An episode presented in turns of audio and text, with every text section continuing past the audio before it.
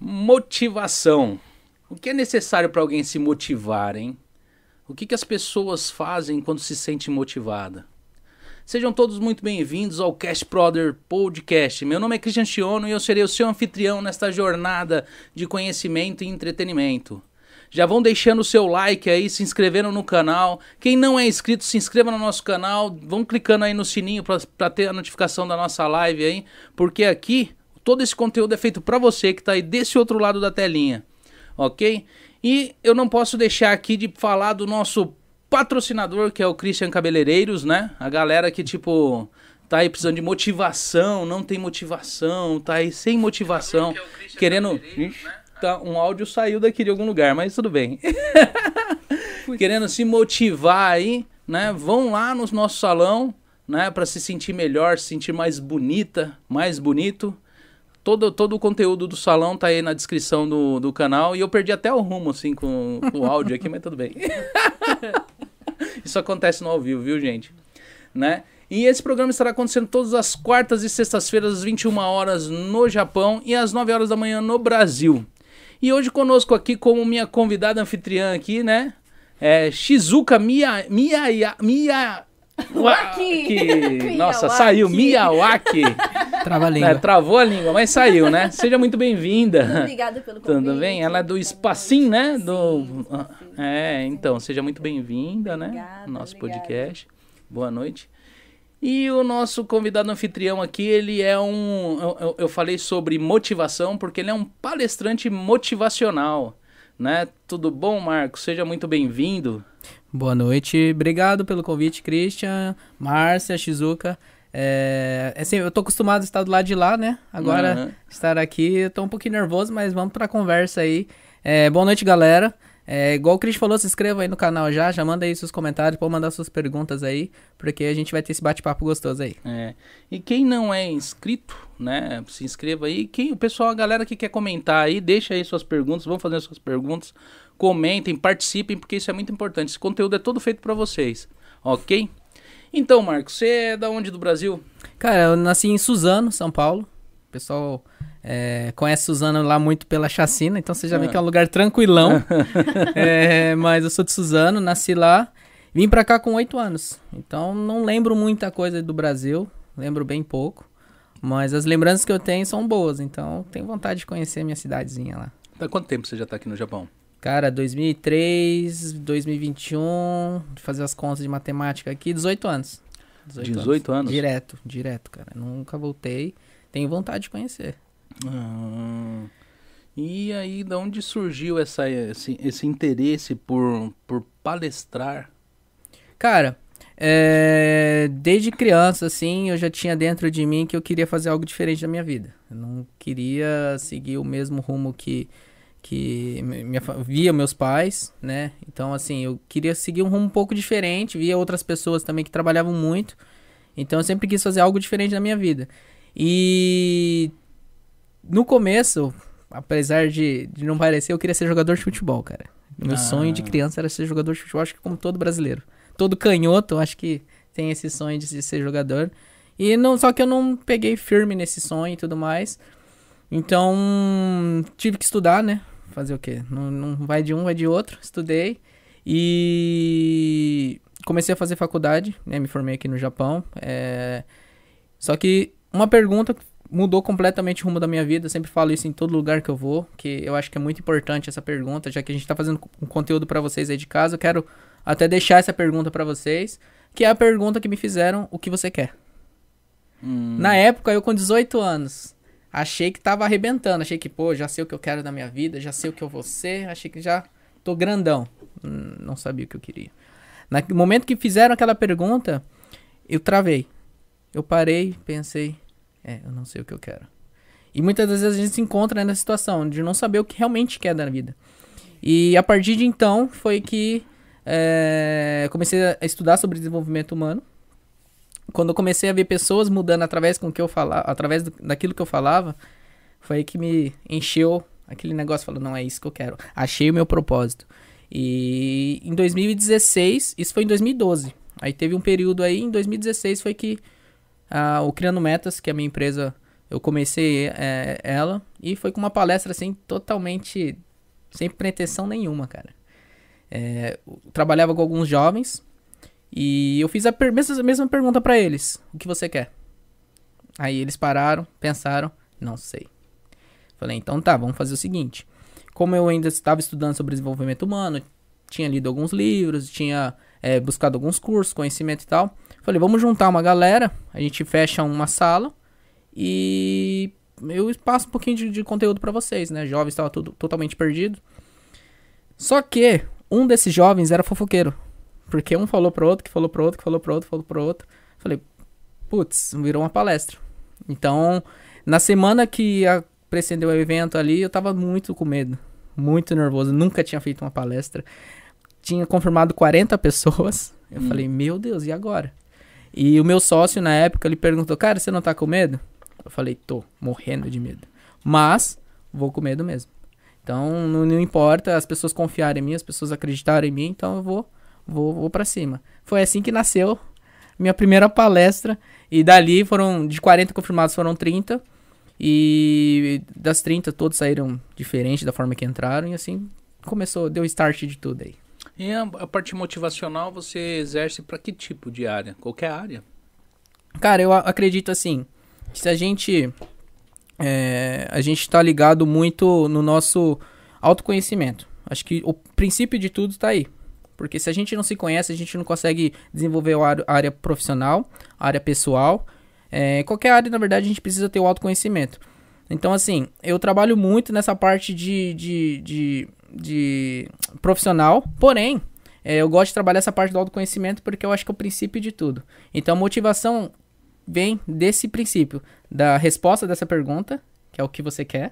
Eu acho que o princípio é, de tudo, eu acho que começa daí. Aí que você cria seus objetivos, vocês criam suas metas, uhum. e a partir daí que você começa a se, auto, se automotivar. Você não acaba não precisando de outras pessoas te motivando, mas você mesmo se motiva através dos seus objetivos. Ah, entendi. E aí, isso daí veio assim, bem jovem na sua vida, né? Tipo. Cara, eu comecei a eh, fazer esses treinamentos, assim, mini treinamentos, né? Hum. Com 18 anos. Eu tinha uma equipe ali que, que eu treinava, que tinha em torno de 30 pessoas, isso com 18 anos. E com 21, abriu Criando Metas. Então, com 21 anos ali, ninguém dava credibilidade nenhuma. Ah, era um moleque aí, um, uns meninos aí, um pivete. E então eu fui lá, como não tinha oportunidade, fui criando minhas próprias oportunidades, né? E você teve com bastante gente aqui no, no, no, no, da nossa comunidade, é grande aqui, né? Sim, sim, sim. Tipo, você teve, você teve até encontro com o pessoal, com a galera do Shark Tank no evento aqui, não foi? Cara, foi um dia incrível, assim. É, hoje o tempo vai permitir eu contar um monte de história aqui. Vou contar um monte de história. Pega o Tisha que ele vai chorar. Pô. Começar a falar do Shark Tank. Mano, vou contar um monte de história aqui. É, esse do Shark Tank foi um evento que teve aqui no Japão. Hum. Se eu não me engano, 3, 4 anos atrás. Eu não lembro exatamente a data. Eu sou muito ruim de data. E, e eles vieram pro Japão. E quando eu fiquei sabendo, até a organizadora falou para mim: Você foi um dos primeiros a comprar. Porque quando lançou, eu já fui na hora comprar. Falei: Não, não posso perder. Eu sempre assisti o programa, sempre fui fã do, do Shiba. E a Camila também, eu sempre admirei ela pra caramba. E como eles iam estar no Japão, eu falei, não, não vou perder essa oportunidade. Então fui um dos primeiros a comprar. É, comprei já tudo. E eu tinha uma meta. Um, sempre vou pra um lugar, eu sempre crio uma meta para mim.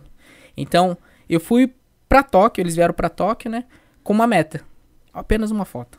Só queria isso. Nada mais. Hum. Ia poder tirar foto? Não sei.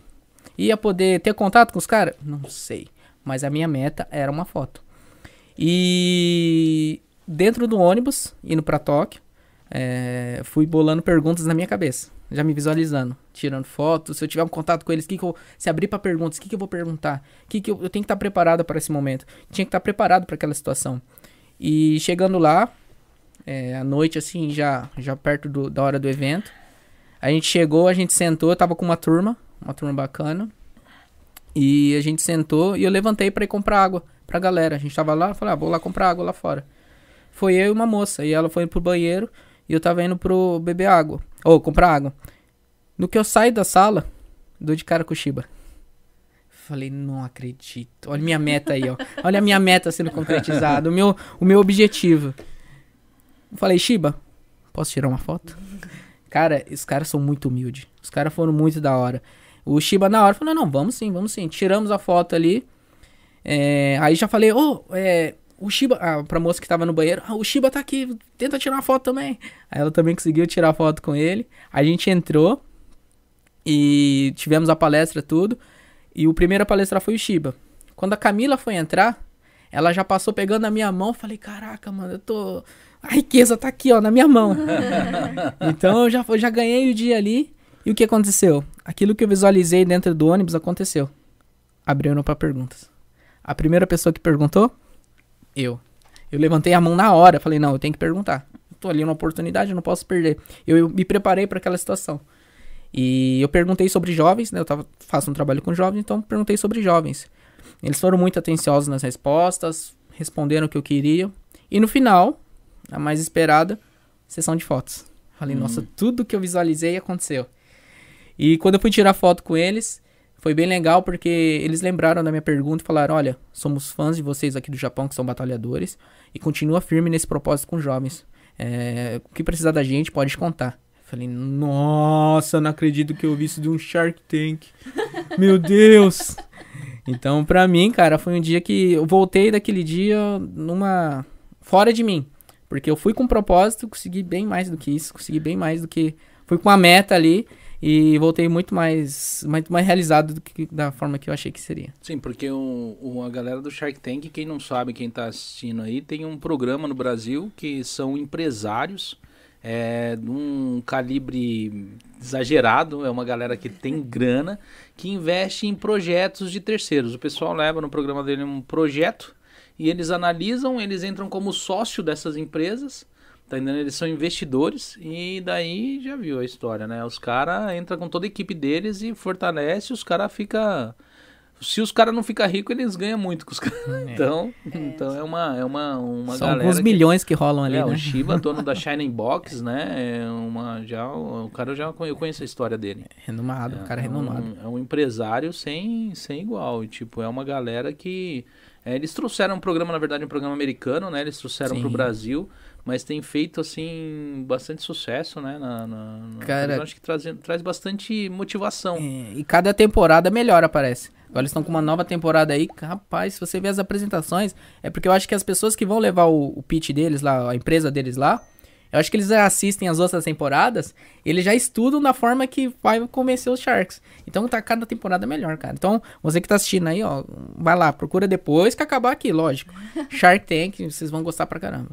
E é um programa bem bacana mesmo, é uma galera bem, bem interessante. De um, de um, eu acho que aqui no Japão a gente não tem, às vezes, muitas essas oportunidades. Tem muita gente que tem bons negócios em mente, que nem se a, a, a parte da sua palestra é dentro do empreendedorismo, né? Sim, sim.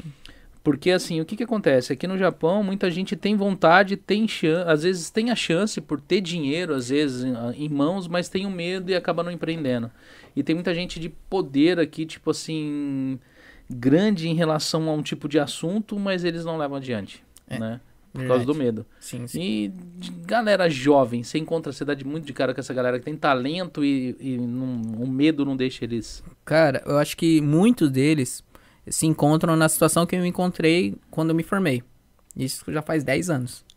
Eu tava fazendo as contas esse tempo atrás, falei, nossa, já 10 anos que eu me formei, tô já tá velho. O tempo já. tá passando, né? Já, Daqui a pouco eu já não sou mais jovem, é. porra. Não, mas você já não é mais, não, Marcos. Não se iluda, não. Ah. Eu já ia falar, vamos embora do assunto. Continua falando da sua vida que tá legal. Escreva aí no chat, eu ainda sou jovem. é. Mas assim, quando eu me formei, eu me encontrei na, na, na seguinte dúvida: o que, que, eu vou fazer da minha vida? Vou pro Japão, eu vou pro Brasil, continuo no Japão, vou pra fábrica, me formo. O que, que eu faço? Eu não, não sabia o que fazer. E assim, essa orientação eu acho que ainda falta muito para os jovens é, e muitos deles se encontram com medo. Por quê? Não sabem que, que, que, que vai. O, o, empreendedorismo, na verdade, querendo ou não, é, você tem que se esforçar muito para fazer acontecer. É, é uma incerteza, porque se você der aquele dia, ah, não quero mais fazer nada. Se você, se você, chega, se você chega, você tem um salão, né? Ah, não, não vou abrir o salão por uma semana.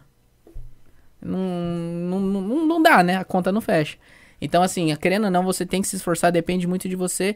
E muitos se encontram com medo por causa disso. Por às vezes não saber do potencial que tem. Eu acho que isso é um ponto muito importante. No momento que o jovem entender o potencial que tem dentro dele, eu acho que esse medo já não vai existir mais. Então, muitos se encontram assim perdidos, falta ali uma orientação do que fazer, do que precisa é, é, para ter uma vida melhor. Muitos às vezes nem sabem o que querem, igual mesma sensação que eu tava, eu também não sabia o que eu queria. E os que sabem às vezes se encontram com medo. E hoje o que, que você quer? Eu quero mudar vidas, eu já tô nesse propósito. Eu quero dar uma vida melhor para minha família. Eu quero é, que o meu negócio não seja só nacional, que seja um negócio internacional. Porque quanto mais pessoas conhecem, conheçam o meu trabalho, mais pessoas vão ser mudadas, mais pessoas vão ser impactadas. Então eu acredito que o meu propósito de vida é esse: carregar essa mensagem, impactar vidas, mudar, fazer as pessoas sonharem de novo. Independente qual for o sonho. Se o sonho é, é estar na fábrica, mas realizando, tá ótimo, tá bom, continua lá. É, o importante é a gente seguir o nosso sonho. Eu acho que isso é o propósito maior e eu acho que todo mundo quer ser. Se for puxar de todo mundo, eu acho que todo mundo quer apenas uma coisa ser feliz. Todo mundo quer ser feliz. A forma que cada um vai ser feliz, eu acho que é aí que vai diferenciar de uma pessoa de outra. Em que degrau você tá nisso daí já? Cara, eu acho que eu ainda tô bem no começo. É. Tô bem no começo. Ainda acho que tem muito para alcançar. Eu acho que é, com a ajuda, lógico, das pessoas que sempre acreditam no meu trabalho, as pessoas que, que me apoiam, eu já tenho conseguido algumas realizar muitos dos sonhos meus, que de criança, é, mas eu acho que ainda falta muito ainda trabalhar, ainda acho que tem muito ainda para muita muito jovem que ainda precisa escutar essa mensagem, muito jovem que ainda precisa ser impactado por isso, não só jovens, eu acho que no geral, né? É, a galera ainda precisa ouvir isso de diferente e eu acho que ainda falta muito ainda. Acho que sobre sonhos que você fala sempre, sobre realizar, sobre saber o que que, o que, que você quer da vida e tal. Isso é bem interessante de falar e frisar bastante, até nesse podcast, é uma coisa que a gente sempre conversa, né? Porque normalmente quem veio do Brasil, os pais que vieram do Brasil, isso é um, uma coisa interessante de a gente pensar, né? Os adultos que vieram do Brasil, os pais que trouxeram seus filhos e cresceram aqui, crianças que se tornaram jovens. É, na maioria das vezes eles vieram do Brasil porque alguma coisa lá, na hora de realizar o sonho, às vezes não deu certo. Quem, quem tá bem no Brasil, tá no Brasil, né? Então, Sim, quem veio para cá veio por um objetivo, ou para realizar um sonho, ou porque durante a realização do sonho lá alguma coisa deu ruim e teve que, que vir. Isso os primeiros que vieram, né? Agora a gente já tem muito que é opção, porque aqui é mais, é mais fácil, é mais cômodo, teoricamente, e, assim, você tem um padrão de vida melhor. Mas, enfim, os jovens cresceram aqui com pessoas que talvez tentaram realizar sonhos e se depararam ali com uma dificuldade. Então, como que esse pai vai incentivar esse jovem a realizar o seu sonho, sendo que ele mesmo não tava, não conseguiu realizar? Sim. Acontece que a história do, dos pais não necessariamente vai ser a mesma história dos filhos. Os- e os pais, eles querem proteger os filhos a todo custo, né? Eles querem proteger, eles querem poupar, eles querem cuidar, né, do- dos seus filhos. Então, eles falam, olha, é melhor você trabalhar e garante seu dinheiro. Mas cada ano que um jovem passa é, dedicando, por exemplo, a, a um trabalho que ele não gosta, que ele não quer, é, é um tempo perdido para ele. E o jovem é muito forte, né, Marquinhos? É, tipo, Sim, o jovem, é, o jovem é muito forte, ele é muito, muito potente, né? E quando ele fica ali esperando o momento certo para acontecer, isso nunca acontece e é onde a gente tem jovens que vão ficando adultos, que vão ficando velhos, que vão ficando mar... ou que vão ficando velhos. e aí e, e não realizou o sonho. Quantos da sua turma que hoje você encontra e, fala assim, putz, olha, estudou comigo e hoje realizou o sonho. Da- Olha, é o Marquinhos que tá realizando o sonho pouco. dele de realizar o sonho dos outros. Eu acho que é- esse é uma coisa interessante. E são, de novo, a gente tá numa comunidade brasileira do Japão, como você falou, que tem poder para fazer acontecer, mas é, não, não, não coloca 100% da, da energia. Na verdade, para empreender, você precisa de mais do que 100%, né?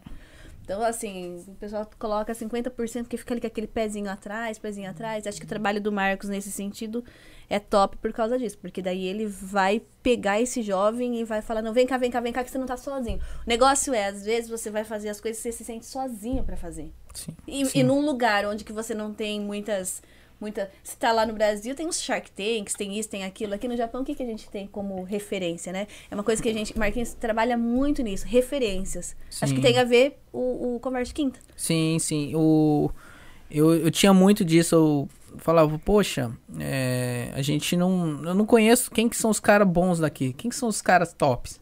Pô, quem que é? Quem que é? O Brasil tá bom, a gente acompanha e tudo mais. E aí? Mas aqui não tem? Foi então que aí, começando com o meu, meu programa Conversa de Quinta, eu comecei a conhecer essas pessoas. Falei, nossa, mas tem bastante. Pelo amor Aqui de tem Deus. gente de. Aqui tem gente de calibre, viu, Tem, velho? Aqui tem então. gente de dinheiro aqui dentro. O pessoal não, Então. não conhece. É. Que nem, às vezes aqui, que nem eu faço esse programa, é, é lógico que é muito mais legal pra quem tá assistindo, às vezes você colocar aí uma galera que tipo, ah, é bagunça, é isso e aquilo, mas assim, eu, eu, eu até coloco, tem assim a galera que tá fortalecendo com a gente aí, tem um pessoal que tá entrando com a gente aí, que é muito bacana, e eles têm um talento enorme, e eles estão indo também atrás de dinheiro, eles não estão nessa jogada por causa de ficar, ó, vou lá, vou ser o palhaço da vez. O pessoal tá lá porque eles querem fazer alguma coisa diferente, eles querem mudar, eles querem impactar de algum modo. E eu acho que a maioria, eu sempre, eu, eu sempre pensei assim, cara, a, a cada dia da minha vida, é, há tempos atrás, eu ficava pensando, pô, será que eu vou, vou viver a minha vida e você. Vou morrer e vou ser esquecido? Ninguém vai saber quem eu, quem, quem eu sou? Será que eu vim aqui pra, pra pegar e, tipo, só passar por aqui? Aí é uma pergunta que as pessoas deveriam fazer, né? É verdade. Que nem uma vez eu vi um youtuber falando, ele virou e falou assim: Você tá fazendo o que você nasceu pra ser ou você tá fazendo o que deu pra ser? Ou você tá sendo o que deu pra ser? Entendeu? Pergunta profunda. É, porque assim, a maioria das pessoas tá fazendo o que deu pra fazer, né? Mas É. não tá sendo o que deu, o que foi que, que veio pra fazer. Né? Então é uma pergunta complicada, porque você fala assim, pô, será, cara? Nunca parei pra pensar. Então assim, quantas pessoas fazem o que gosta de verdade? Quantas pessoas se dedicam o seu dia pra fazer mudar a vida dele e fazer algo que realmente vale a pena pra ele? Sim, Tá sim. entendendo? E que nem você falou sobre. Será que não tem essas pessoas aqui? Quando eu montei o programa, o podcast, eu pensei, pô, vamos chamar uma galera que empreende aqui no Japão, vamos ver qual é que é. Pô, eu dei de cara com um pessoal que tem potencial gigante aqui. Tá entendendo? E se você tiver o contato certo, Consegue. você consegue o que você quiser. Cara, é incrível. entendendo? Esse negócio de network é tão É. mágico. É, eu fui num evento, é, que foi no, uma- numa das Expo, Tal- Expo Talks. E eu fui lá. E eu sentei lá, eu tava, tinha ganhado uma que eu já ganhei os tickets por, por, por causa do programa. Então eu já tava ali perto do- dos caras. É, eu acho que foi na do Baltresca que eles vieram. Baltresca, Leila. É, e eu queria uma foto com eles também. Só que eu tinha que ir embora mais cedo, porque eu tinha que dar aula, então eu, tinha, que- eu não cheguei até o final do, do evento, então eu tinha que sair no meio. Só que eu falei, poxa, mas eu não vou conseguir tirar foto. Eu conhecia uma pessoa que tava lá dentro do, da organização. Ela falou, vem aqui. Me levou lá no camarim, tirei foto com os caras. Um, acho que o Baltresca já só tava lá na frente. Ela chegou pro Aham. Baltresca e falou, ele, ele pode tirar uma foto com você? Ele tá indo embora. Eu, ele falou, claro.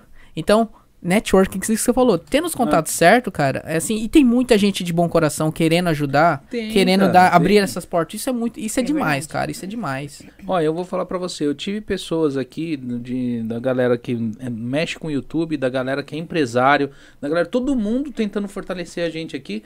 Cara, e eu olho, eu vejo isso, eu, tenho mais é que agradecer essa galera e o que eu puder estar fazendo pro pessoal, no geral, né? Tanto o pessoal que é empresário quanto o pessoal, porque assim, você acha assim, ah, você é pequenininho, o que você vai fazer pro empresário? Tem coisas que dá pra você fazer. Tá Sim. entendendo? Então, assim, o que, que você vai fazer pra uma pessoa que já é grande? Meu, ajuda de algum modo, tá entendendo? E eu acho que essa parte ela é muito importante Sim. pra gente aqui, né? Sim, E que sim. nem essa parte que nem você falou assim, palestrante motivacional. As pessoas pensam que é só uma pessoa que motiva alguém, é só aquela pessoa que tá ali dentro num, num- palco ali, né? Falando, é lógico que o cara consegue arrastar centenas aí de, de milhares de pessoas se ele for um bom palestrante, né? Você pode ver, tem alguns americanos aí que os caras, né, destroem. Tá, eles- é, nossa, teatro é. cheio. E os caras no Brasil também hoje tem bastante palestrantes aí que tipo o pessoal eles realmente mudam vidas de verdade. Às vezes a gente tá sentado no sofá da nossa casa sem motivação, desmotivado, pensando pô minha vida tá horrível e às vezes um vídeo que ele vê, vê sobre uma palestra, alguma coisa assim, o cara fala, pô, será que dá? Entendeu? Será que eu consigo? O maior inimigo da gente é nós mesmos. Sim. Nós somos o maior inimigo de si próprio. Tá ligado? Tipo, é nós mesmos. Tipo, não o- tem ninguém que é pior do que nós pra ser. O auto boicote é. horrível. É, entendeu? Tipo, você chega lá, você fala assim, não, eu vou. Ah, depois eu vou, cara. Agora eu tô, tô cansado. Eu acho que eu vou assistir um negócio ali, depois eu. Pra esfriar a cabeça, eu tô com a cabeça quente. Não, vai lá na, fazer um exercício. É, mas que nem hoje. Tô com o joelho zoado, acho que eu não vou não, porque assim a perna tá doendo, tá entendendo? Então você se auto-sabota. Sim. Tá entendendo? E a maioria das pessoas se sabotam no geral. Aqui no Japão a gente se sabota tudo porque, ô meu, quem falar pra mim que a vida daqui no Japão não é cansativa, tá mentindo. Não importa qual área você exerça aqui. Parece que a gente tem menos horas no dia. Tá entendendo? Então as pessoas aqui, elas estão extremamente cansadas já no dia. Né? Que nem hoje eu tava. essa semana eu tava comentando com alguns clientes. Falei, meu, fecha os seus olhos. Você veio pequenininho, talvez você não tenha essa visão. Mas você fecha os seus olhos e dá uma pensada aí. pega os momentos, melhores momentos seu, da sua vida. Muitas das pessoas param no Brasil. Antes de chegar aqui, não tem esse, essa, essa, essa, esse pensamento aqui no Japão. Não porque o Japão seja ruim, é porque você não tem tempo. Você vai chegar lá no Brasil, você sai de segunda a segunda. Você vai num churrasquinho, vai não sei na onde, se encontra com um amigo, para e conversa com alguém. Você sempre está socializando. Aqui não, é trabalho, casa, casa, trabalho. Às vezes um final de semana você sai.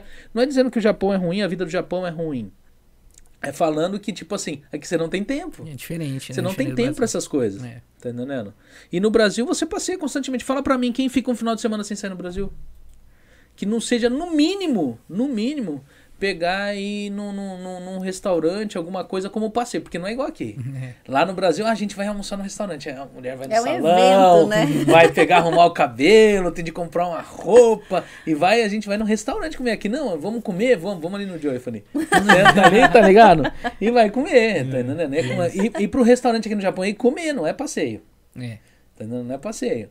Às vezes é trocar uma ideia, ir lá tal, mas não é um passeio. E no Brasil não, isso é passeio. Você chega lá, você sai e, e, e a desmotivação aqui é muito grande. É muito grande. Eu não sei como que seria pra você com os jovens lá no Brasil. Mas aqui no Japão eu entendo que é muito difícil essa área aqui. Sim, Entendeu? sim, Quais os maiores obstáculos que você encontra com os jovens? sim. Eu acho que isso que você falou acaba sendo por. é, a gente normalizou, deixou tudo. é, é, o restaurante ficou algo tão normal pra nós Uhum. porque é acessível. Então eu acho que o maior, a maior dificuldade é exatamente essa: as coisas serem acessíveis aqui. É verdade. Por ser acessível, ah, eu vou passar, pegar um risco de abrir, um, vamos supor assim, meu próprio negócio, correr atrás do meu sonho, sendo que aqui se eu trabalhar, é, lógico, deixar bem claro que eu não tô falando mal de fábrica, tá gente? É só uma suposição. É, eu trabalho 8 horas, tenho meu salário garantido ali, todo mês eu vou ganhar o meu X, meu valor X ali, eu posso fazer o que eu quero, posso comprar minha roupa, posso sair pro restaurante todo dia se eu quiser, é, eu posso comprar o carro que eu quero. Então por que que eu vou correr atrás do meu sonho? Então o primeiro, o primeiro pensamento que eu ouço muito é isso. Por ser tudo muito acessível, ah, tá bom, deixa. Mais pra frente eu corro. Ah, deixa. Igual você falou, ah, hoje não. Hoje tô bem, tô ganhando salário, pra que que eu vou me preocupar?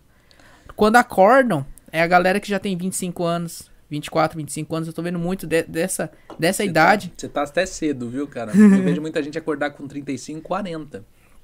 Tá entendendo? É, não te interrompendo, mas assim, as pessoas de 40 anos hoje, elas chegam assim, dá aquele estalo, e ela fala, mano, o que, que eu fiz na minha vida? Ela olha pra trás assim, pra onde eu vou agora? Entendeu? Que nem você falou, a fábrica não é ruim. Que nem quando eu falo de fábrica, gente, eu falo que existe. Eu, eu, eu sempre falo que existe três tipos de grupos de pessoas: o bom empreendedor, o bom comerciante, tá entendendo? E o bom funcionário. Entendeu? O bom funcionário, você vai do, do, do, do cara que trabalha ali como opereta, tá ligado? Até um presidente da Nissan, ele é funcionário. Sim, sim. Tá ligado? E o cara, dono de uma multinacional, ele ganha às vezes muito mais que muitos comerciantes e empreendedores. Então, quer dizer, não há problema no que você escolhe. Então, cada esses grupos de pessoas, eles são é, é uma realidade dentro do, do, do mercado de trabalho. Tá entendendo? Tem o empreendedor que é o cara que ele é um fenômeno. Galera do Shark Tank. É. Os caras conseguem empreender e sabem aonde empreender. Existe o comerciante, eu sou comerciante, mas às vezes o comerciante ele não consegue expandir muito. Ele faz o máximo que ele consegue. Se ele é bom, ele consegue extrair o máximo daquilo ali e ali para. Né? O bom funcionário, às vezes, ele consegue che chegar a ser é, é, é, o chefe da linha dele até o presidente de uma empresa. Tá? Sim, sim. Então não há problema. Uhum. De acordo com o que você faça, é algo que você tenha propósito naquilo. Sim. Eu falo uma coisa que falta muito nas pessoas, falta em mim, falta em você, falta você que é um palestrante motivacional, tenho certeza que falta isso em você. Eu falo que as pessoas elas pensam muito no passado, no futuro e nunca no presente. Falta a gente pensar no presente. Viver o momento. né? Pensar no agora. Ninguém pensa no agora, cara. Você sempre pensa, pô, mano, na hora que terminar aqui, eu acho que eu vou passar lá no McDonald's comer um negócio, que eu tô com fome, meu. Nossa, e amanhã tem de fazer um monte de coisa e tal. Nossa, ontem esqueci. E você tá ali viajando nesse negócio dentro da sua cabeça, como todo mundo tá aqui. A Márcia tá ali pensando em alguma coisa. Agora ela tá pensando em alguma coisa que ela ia fazer ali, ou alguma coisa que ela tem de fazer, ou alguma coisa que ela esqueceu de fazer. Isso são todas as pessoas. Tá entendendo? E isso gera problemas pra gente na nossa vida. Sim. Porque aqui no Japão, dentro da fábrica, eu lembro dentro da fábrica, quando eu trabalhei na fábrica aqui no Japão, eu só pensava no meu futuro no Brasil. Eu ia embora. E minha vida, eu não vivia aquilo ali. Então a vida da gente no Japão passa assim. ó. Forte isso, né? É. Forte E a isso. vida da gente passa aqui no, no estalo no Japão. Não é porque o tempo no Japão passa rápido. É porque a gente desliga ao entrar dentro de uma fábrica. Você desliga. Pô, quem quer ficar olhando pra peça o dia inteiro lá mexendo naquele negócio ali e tal? Ninguém, meu. Então você desliga. Tá entendendo? Só que é um momento que você poderia estar pensando numa solução pra sua vida. Exato, exato. Um momento que você poderia estar estrategiando, pensando, planejando, né? Mas assim, eu. é chega eu- num ponto que a pessoa fica acomodada, né? É, lá, é triste, mas é verdade. Ela chega num ponto que ela fala assim: é, Bom, agora eu já tenho. Se tiver 20, fala 20, já tenho 20. Se tiver 30, fala já tenho 30. Ainda tenho 20. Se tiver 40, fala já tenho 40. Ainda tenho 20. E meu, aqui eu tenho tudo que eu preciso, eu tenho que dar um dar um gambatê aqui, vou, vou juntar uma grana. Todo mundo pensa, vou juntar grana, juntar grana, juntar grana, porque normalmente o objetivo das pessoas é juntar uma grana. Então assim, ó, depois que eu tiver um dinheiro, aí eu decido o que eu vou fazer. Depois que eu tiver um dinheiro, eu vou estudar para poder fazer alguma coisa. Depois que eu tiver uma grana, eu vou Vou, vou fazer o, o programa do, do Criando Metas. Depois que eu tiver dinheiro. As pessoas acham que depois que tiver o dinheiro, aí vai conseguir fazer alguma coisa. Então acaba se condicionando ali dentro da fábrica ou dentro daquilo de qualquer outra coisa, esperando que depois disso ou daquilo as coisas vão, vão mudar, vai acontecer o boom. E na verdade ninguém percebeu que o boom ele tem que acontecer todo tempo, todo momento. Seja numa foto com o Shiba, seja num num ligar uma câmera e falar, vou fazer um, um programa de entrevista. Eu sou, sou um pirralho na visão dos outros, mas aqui eu vou mostrar que eu sou o cara.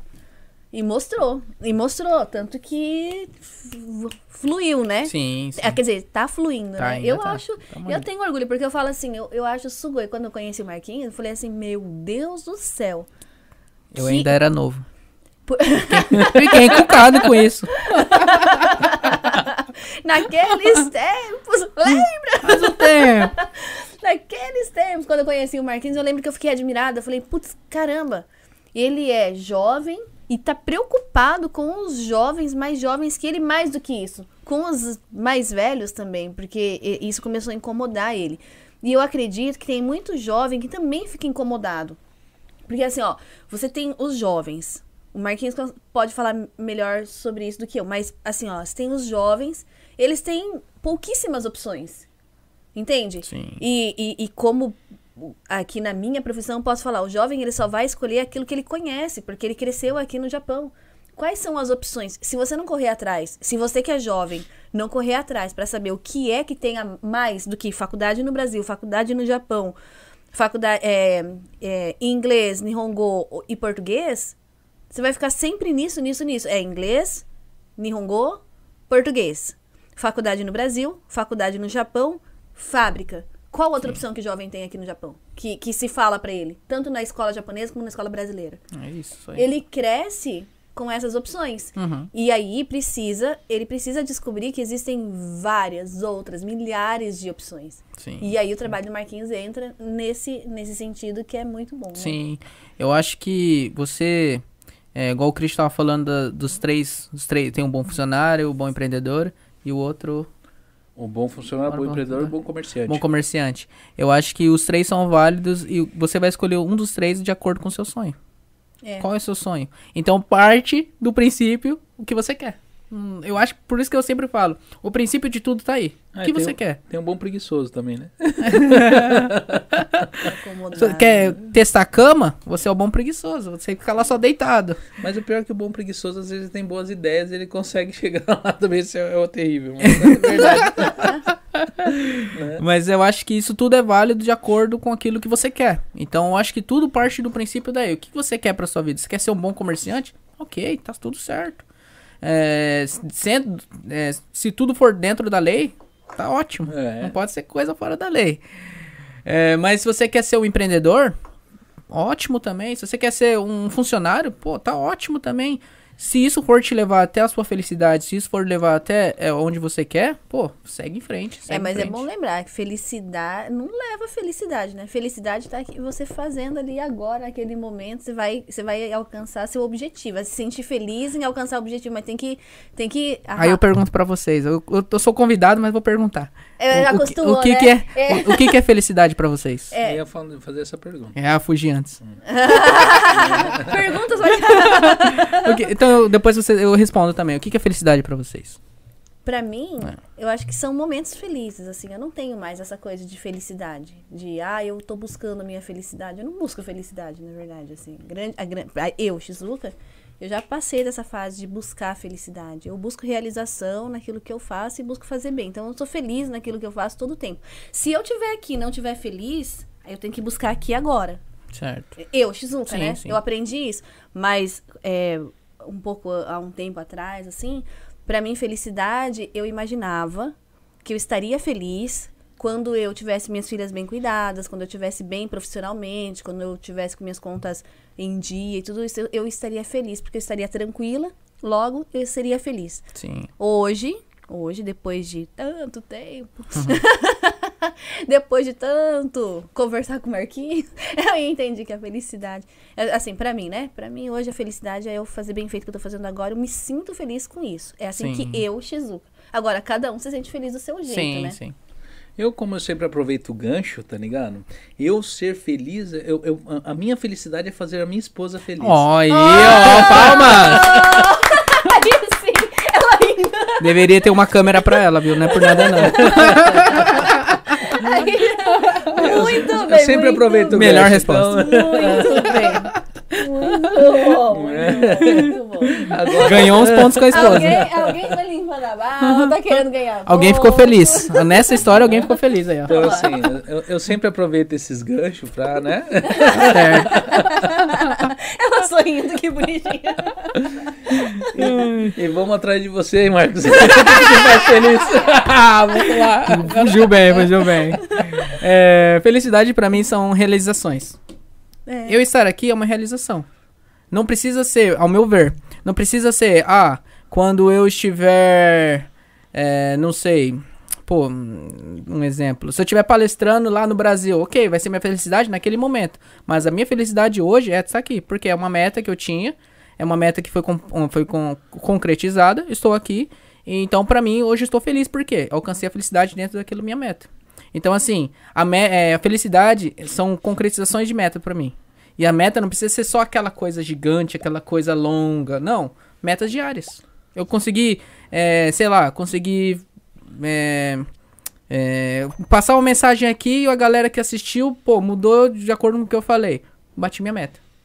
Porque a nossa meta com esse podcast é levar um conteúdo de, de Sim, qualidade. Então, se alguém mudou de vida com o que eu falei aqui, bom, bati minha meta, então eu já tô feliz. Então, minha felicidade são concretizações de metas, que eu acho que isso vai diariamente. Isso tem que ser diariamente. Por quê?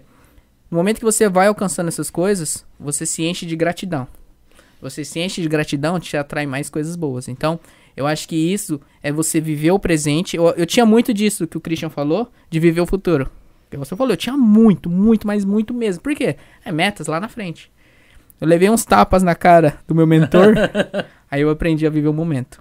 Porque é difícil, É você difícil. acaba não aproveitando o seu momento. Eu Exato. falo, quantas pessoas estão aqui no chat hoje? Não sei se todo mundo tá no chat hoje aqui é do Brasil, o pessoal que não tá no chat, porque tem gente que tá assistindo, mas não participa do chat, né?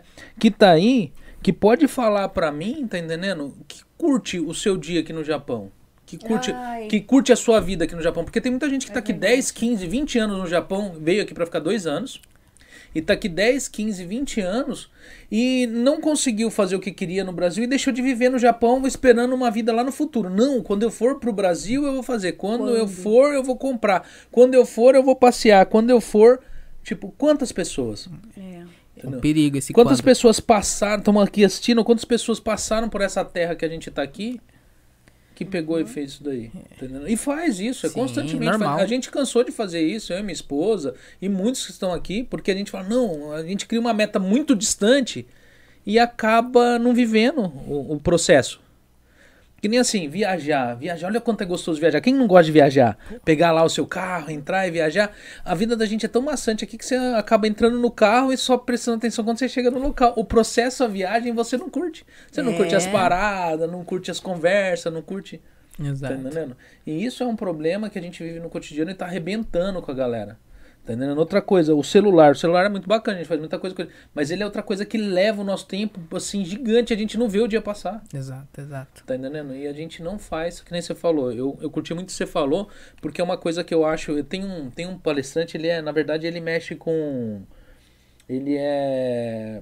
Como que chama aquele pessoal que auxilia outra pessoa? Eu esqueci o nome, cara. É, ah, me-? Qual? Coach. Coach. Né? Aquele. aquele o... Ele é bem conhecido agora. Ele é, ele é um dos palestrantes que eu acho. É um dos coaches que eu acho que é um, um dos caras que dão resultado realmente. Quem? Como coach No Brasil? no Brasil. Eu esqueci o nome dele agora. Sumiu. Mas ele fala assim o seguinte, que tipo, a gente, a gente tem um problema de, de, de- de concluir metas. Né? Por quê? Porque a gente coloca a distância muito grande nessas metas e não consegue. Tipo assim, vamos supor, você tem um problema para arrumar sua casa. Tá entendendo? Você tem uma preguiça lascada para arrumar sua casa. Então vai lá, meu, dobra uma toalha que tá em cima, começa por uma toalha, joga lá. Se livrou de uma coisa, tá ligado? Então, meu, concluí uma meta hoje. Hoje eu dobrei minha toalha. Começa pequeno. Sim. E no outro dia você vai lá e dobra mais uma camiseta e uma calça, dobra duas peças. E vai aumentando. Assim o seu cérebro vai entendendo e ele vai se satisfazendo com isso. E você. é- é- é- como que chamou aquele, aquele hormônio da, da alegria? É... É dopamina, não? Dopamina? É o seu corpo. Cada vez que você conclui uma meta, seu cérebro libera dopamina. Sim. Né? E eu acho bem interessante essa parte. Sim, né? sim. A parte do criando metas. O que, que engloba dentro do criando metas?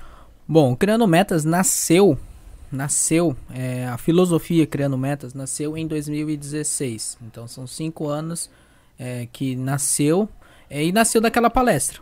Sim. Aliás, eu já tinha, na verdade, eu já tinha a página no, no Instagram onde eu só postava frase motivacional. Eu falei, ah, vou criar um Instagram, vou passar, vou postar algumas frases motivacionais lá por dia só pra, hum, só pra postar mesmo, nada de nenhuma pretensão. Fiz a palestra lá que eu citei agora há pouco. E só que eu vi que pessoas come- gostaram, quiseram mais e tudo mais. Eu falei, então vou fazer uma palestra por mês. Então, uma vez por mês, então, vou juntar uma galera e vamos fazer palestra. Só que eu reparei que de um mês pro outro muita coisa acontece. Não dá. Um mês é muito longo. Então foi aí que eu comecei a criar o sistema de que eu chamo dentro do Criando Metas de segmento. Onde eu encontro semanalmente com as pessoas. Ou encontro. Antes era encontro, né? Mas hoje mais online. É, a gente tem um bate-papo para saber como que foi a semana, se deu progresso nas metas, quais são as metas, se deu conseguiu algum- conquistar alguma coisa. Então eu faço mais de perto esse essa essa é, é, esse acompanhamento, né, que a gente fala. E se a pessoa não consegue, mas por que que não consegue? O que, que precisa? Então eu meio que pego na mão da pessoa e falo, não, vamos fazer junto. Não é aquele sistema de, ah, faz isso, faz isso, Christian, vai lá, faz isso, isso, isso que você vai alcançar. Não, eu gosto mais de, o que, que precisa fazer? Vamos fazer?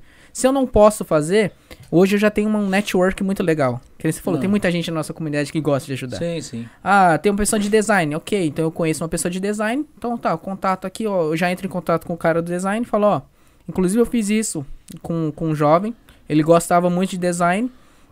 Gostava, não gosta, né? Porque tá vivo ainda. É, e ele queria ter uma experiência de como que é trabalhar com isso. Eu entrei em contato com um conhecido que tinha uma empresa disso. Falei, ó, tem um jovem que quer uma experiência e tudo mais. Fiz a ponte, o jovem ficou lá fazendo um estágio de um tempo lá. Então, assim, é, eu não sei tudo. Então, o que eu não sei, eu vou passando para meus parceiros que conseguem fazer. Então, é muito mais do que só falar, faça isso, faz isso, faz isso, faz isso, faz isso, faz do A ao B. Não. Vamos fazer. O que precisa fazer? Eu comecei um treinamento com uma, com uma conhecida da Shizuka, inclusive, também. Comecei a fazer um treinamento onde a gente teve a nossa primeira reunião. E pra também, vamos fazer, vamos, o que, que você precisa? Como que funciona? Eu preciso entender, ela tá dentro de uma empresa lá desenvolvendo os negócios dela, eu preciso entender como que funciona. É, o que que precisa fazer, o que que você, é, o que que dá para você fazer essa semana para você alcançar. Então, é um, a filosofia criando metas é muito mais isso. A gente nos ajudar, acho que um ajudando o outro. Logicamente, ela tendo sucesso, é, me, automaticamente eu já tenho sucesso. Então, eu sempre falo para as pessoas, é, o seu sucesso vai ser o meu. Então eu preciso que você tenha sucesso na sua vida para eu conseguir ter no meu. Então eu trabalho muito disso e, e, com realmente compartilhar compartilhar o bem. Eu acho que a gente unindo forças, é, unindo da forma que dá. Eu até fica meio clichê falar, né? Mas eu, eu acredito muito nisso, nessa parte de network. Da mesma forma que fizeram comigo, abrindo portas. É. Como eu falei que teve pessoas que não abriram, teve muita pessoa que abriu também. Então, da mesma forma que fizeram comigo, eu tento fazer com outras pessoas também. E eu falo, faça isso com o próximo. Faz isso com outras pessoas também. Porque assim a gente cria uma, uma sociedade, uma comunidade melhor. Então, a filosofia criando metas nada mais é que isso. A gente realmente chegar nos nossos objetivos. Se a gente não tem objetivo, se encontrar e tentar entender quais são esses objetivos, quais são essas metas. E juntos a gente conseguir alcançar. O, o, jovem que você trabalha aqui, eles são o pessoal, a galera que estudou aqui no Japão, mas a galera que estudou é, em escola estudou no Japão, errado a minha pergunta. Estudou em colégio japonês ou estudou em colégio brasileiro? Cara, 90, 85 para 90% escola brasileira. Que passaram pelo mesmo, acho que muito eles acabam até criando mais conexão, né? Porque é, passei pela mesma situação, me formei em escola brasileira, não sabia o que fazer e tal. Acho que eles acabam criando essa conexão comigo. Então, 90, 85 para 90% de pessoas de, de jovens que saíram da escola brasileira e não sabem o que fazer. Tem os de escola japonesa também, mas é me, menor quantidade. A maioria realmente é da escola brasileira. E essa galera é uma galera que está mais perdida aqui no Japão, não é? Porque quem, quem, quem, estudou em colégio japonês aqui, não dizendo que um é melhor que o outro, porque assim, o que, que aconteceu no meu ponto de vista? Muitos pais vieram para o Japão para aqueles dito cujo dois anos. Então eles pensaram assim, pô, meus filhos vão estudar numa colégio, num colégio brasileiro porque ele vai, nós vamos para o Brasil e aí hum, ele vai dar continuidade nos estudos dele lá e vai se formar lá e sem projeto nenhum para Japão, né? Porque quem tinha projeto para Japão para morar foram pessoas que já foram uma, duas, três vezes, acabaram voltando e falaram não, agora eu vou ficar um tempo aqui. Mas muitas das pessoas vieram eu acho que seus pais vieram nesse projeto de dois então, anos. Então, isso que eu ia falar. Ah. É, a gente tinha uma casa reformada no Brasil. Ah. A gente tá lá. É, antes da gente vir, meu pai veio primeiro e mandava dinheiro pra gente pro Brasil. E a minha mãe, viva na época, a gente reforma, tava reformando. Tá novinha. Tava, tava novinha. A gente falou, não, vamos pro Japão ficar dois anos, a gente volta com a casa nova. Estamos até hoje. Pois é. E aí o que que acontece? E essa galera sacrificou muitos filhos. Não propositalmente. Eles claro. colocaram os filhos no colégio japonês brasileiro, é, porque tinha esse projeto de voltar. Não que os, o colégio japonês é melhor. No sentido. Sim, na verdade, sim, sim. a educação do colégio japonês é, é superior que a do, do, Brasil hoje. Mas não é por causa disso. É porque muitos ficaram aqui e hoje estão perdidos, não sabem o que fazer. Exato. exato. Eles não sabem para onde ir. Tá entendendo? Sim, sim. Quantos aqui hoje, não vamos colocar que o trabalho, que nem a gente falou, o trabalho de fábrica não é ruim, mas não é todo mundo que quer trabalhar em fábrica. Tá exato, tá exato. Às vezes o jovem vem lá, ele vê um amigo que trabalha numa loja, fala, pô, pô, queria trabalhar numa loja, também não pode porque não tem o idioma, não tem conhecimento do idioma. Tá entendendo? Sim. A gente sabe que dentro do Japão, a gente, as oportunidades não são tão extensas para os estrangeiros ainda. Uhum. O Japão ainda precisa melhorar muito isso daí. Uhum. Mas, né, quando você pega e tira esse, essa, essa. Que nem eu sou uma das pessoas que veio para o Japão, eu tenho uma profissão que me permite fazer em qualquer lugar do mundo eu trabalho. Mas eu não expando esse negócio, por quê? Porque eu não falo japonês. Meu irmão já veio mais novo aqui para cá, ele estudou em escola japonesa. Uhum. Ele fala japonês. Ele tem, um, ele tem um, um, um, negócio aqui no Japão que ele hoje ele tá com a média de 15, 16 funcionários, faz trabalho para japonês. Demolição né? De, de uma, mas ele trabalha com japonês, trabalha com brasileiro. Ó, oh, é melhor? Não, mas você tem mais chance de expansão. Tá entendendo? E o pessoal do Brasil, essa galera que estudou é, é, em português, como que vocês ajudam ele aqui dentro? No, no Japão? No Japão. Ah, eu já fiz palestras ah. para público do Brasil. Mas assim, essa parte de mentoria e segmentos ainda não ainda não, não, não, não, peguei nenhum cliente do Brasil. Não, ainda não. Não, não. O pessoal que estudou aqui no Ah, tá, Japão. tá, tá, tá. Uhum. É que você fala que, que formou é que só, só fala, é, se formou em colégio brasileiro não tem sim, noção, sim. noção ainda do assim, do mercado japonês nem do Sim, mercado sim. brasileiro. Eles não sabem pra onde ir. Sim, sim. Tá entendendo? Bom, é, primeiro é, é, o básico do que você quer, Pra entender o que, que o jovem, como que o jovem vai traçar o caminho dele. Porque o que acontece, principalmente com a minha geração, a gente tá falando, comentando sobre a minha geração, muitos dos meus amigos, muitos para não falar todos, é, se formaram, até em faculdade, né, estudaram comigo e tudo mais, mas estão em fábrica. Ou, ou outros trancaram a, a- a faculdade, estão aqui no Japão trabalhando em fábrica. Outros estão é, não estão correndo atrás. E o porquê disso? Entendeu? E isso que eu me perguntava. Eu falei, mas por que então que a galera tá mesmo se formando não, não tá levando adiante? Porque não tem orientação. Eu acho que faltou essa orientação, faltou essa pergunta que você quer e foi fazendo igual eu tava fazendo. Eu fiz, eu tava fazendo faculdade de tecnologia da informação. Eu sou de hoje de humanas. Tecnologia da informação é exatas. Pra Aham. você ver que eu tava totalmente perdido. Então, o que aconteceria comigo? Me formaria, acharia que, que, que eu ia conseguir um emprego bom, mas como não era o que eu gostava, provavelmente eu ia largar e ia pra fábrica, mesmo formado. É o que muitos dos meus amigos hoje acaba acontecendo. Então, pros jovens hoje, eu tento passar um pouco de- dessa bagagem, falar, olha, você quer, mas quer se formar isso pra quê? Você quer virar um, um engenheiro, mas pra quê? Depois disso é o quê? Qual que é o seu próximo passo? Porque se formar por se formar, tá, você vai lá, faz, forma. É, ok, mas e depois? Qual que é o seu plano? Qual que é a sua meta? Qual que é o seu objetivo depois que você se formar? Então, eu tento guiar a partir daí, por quê? Sabendo onde, qual área ele quer trabalhar e tudo mais, você consegue traçar um caminho melhor do que apenas se formar. Se formar por se formar.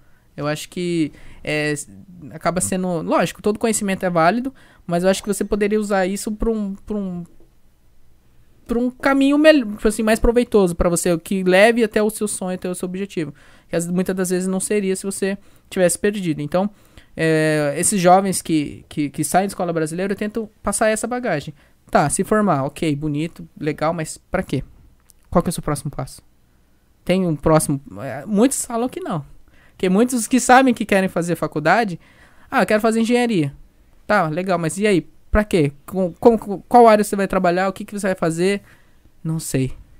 Então, tento orientar nessa parte. O pós, o pós-graduação, vamos dizer assim. Que é depois que graduar. O que, que em qual área ela vai agir, como vai, como vai, vai, vai trabalhar, né? É, porque eu, eu enxergo assim, a faculdade ela é boa, é boa. Né? A gente ter uma formação é bom, é bom. Mas formação sem objetivo não serve de nada. Exato. Tá entendendo?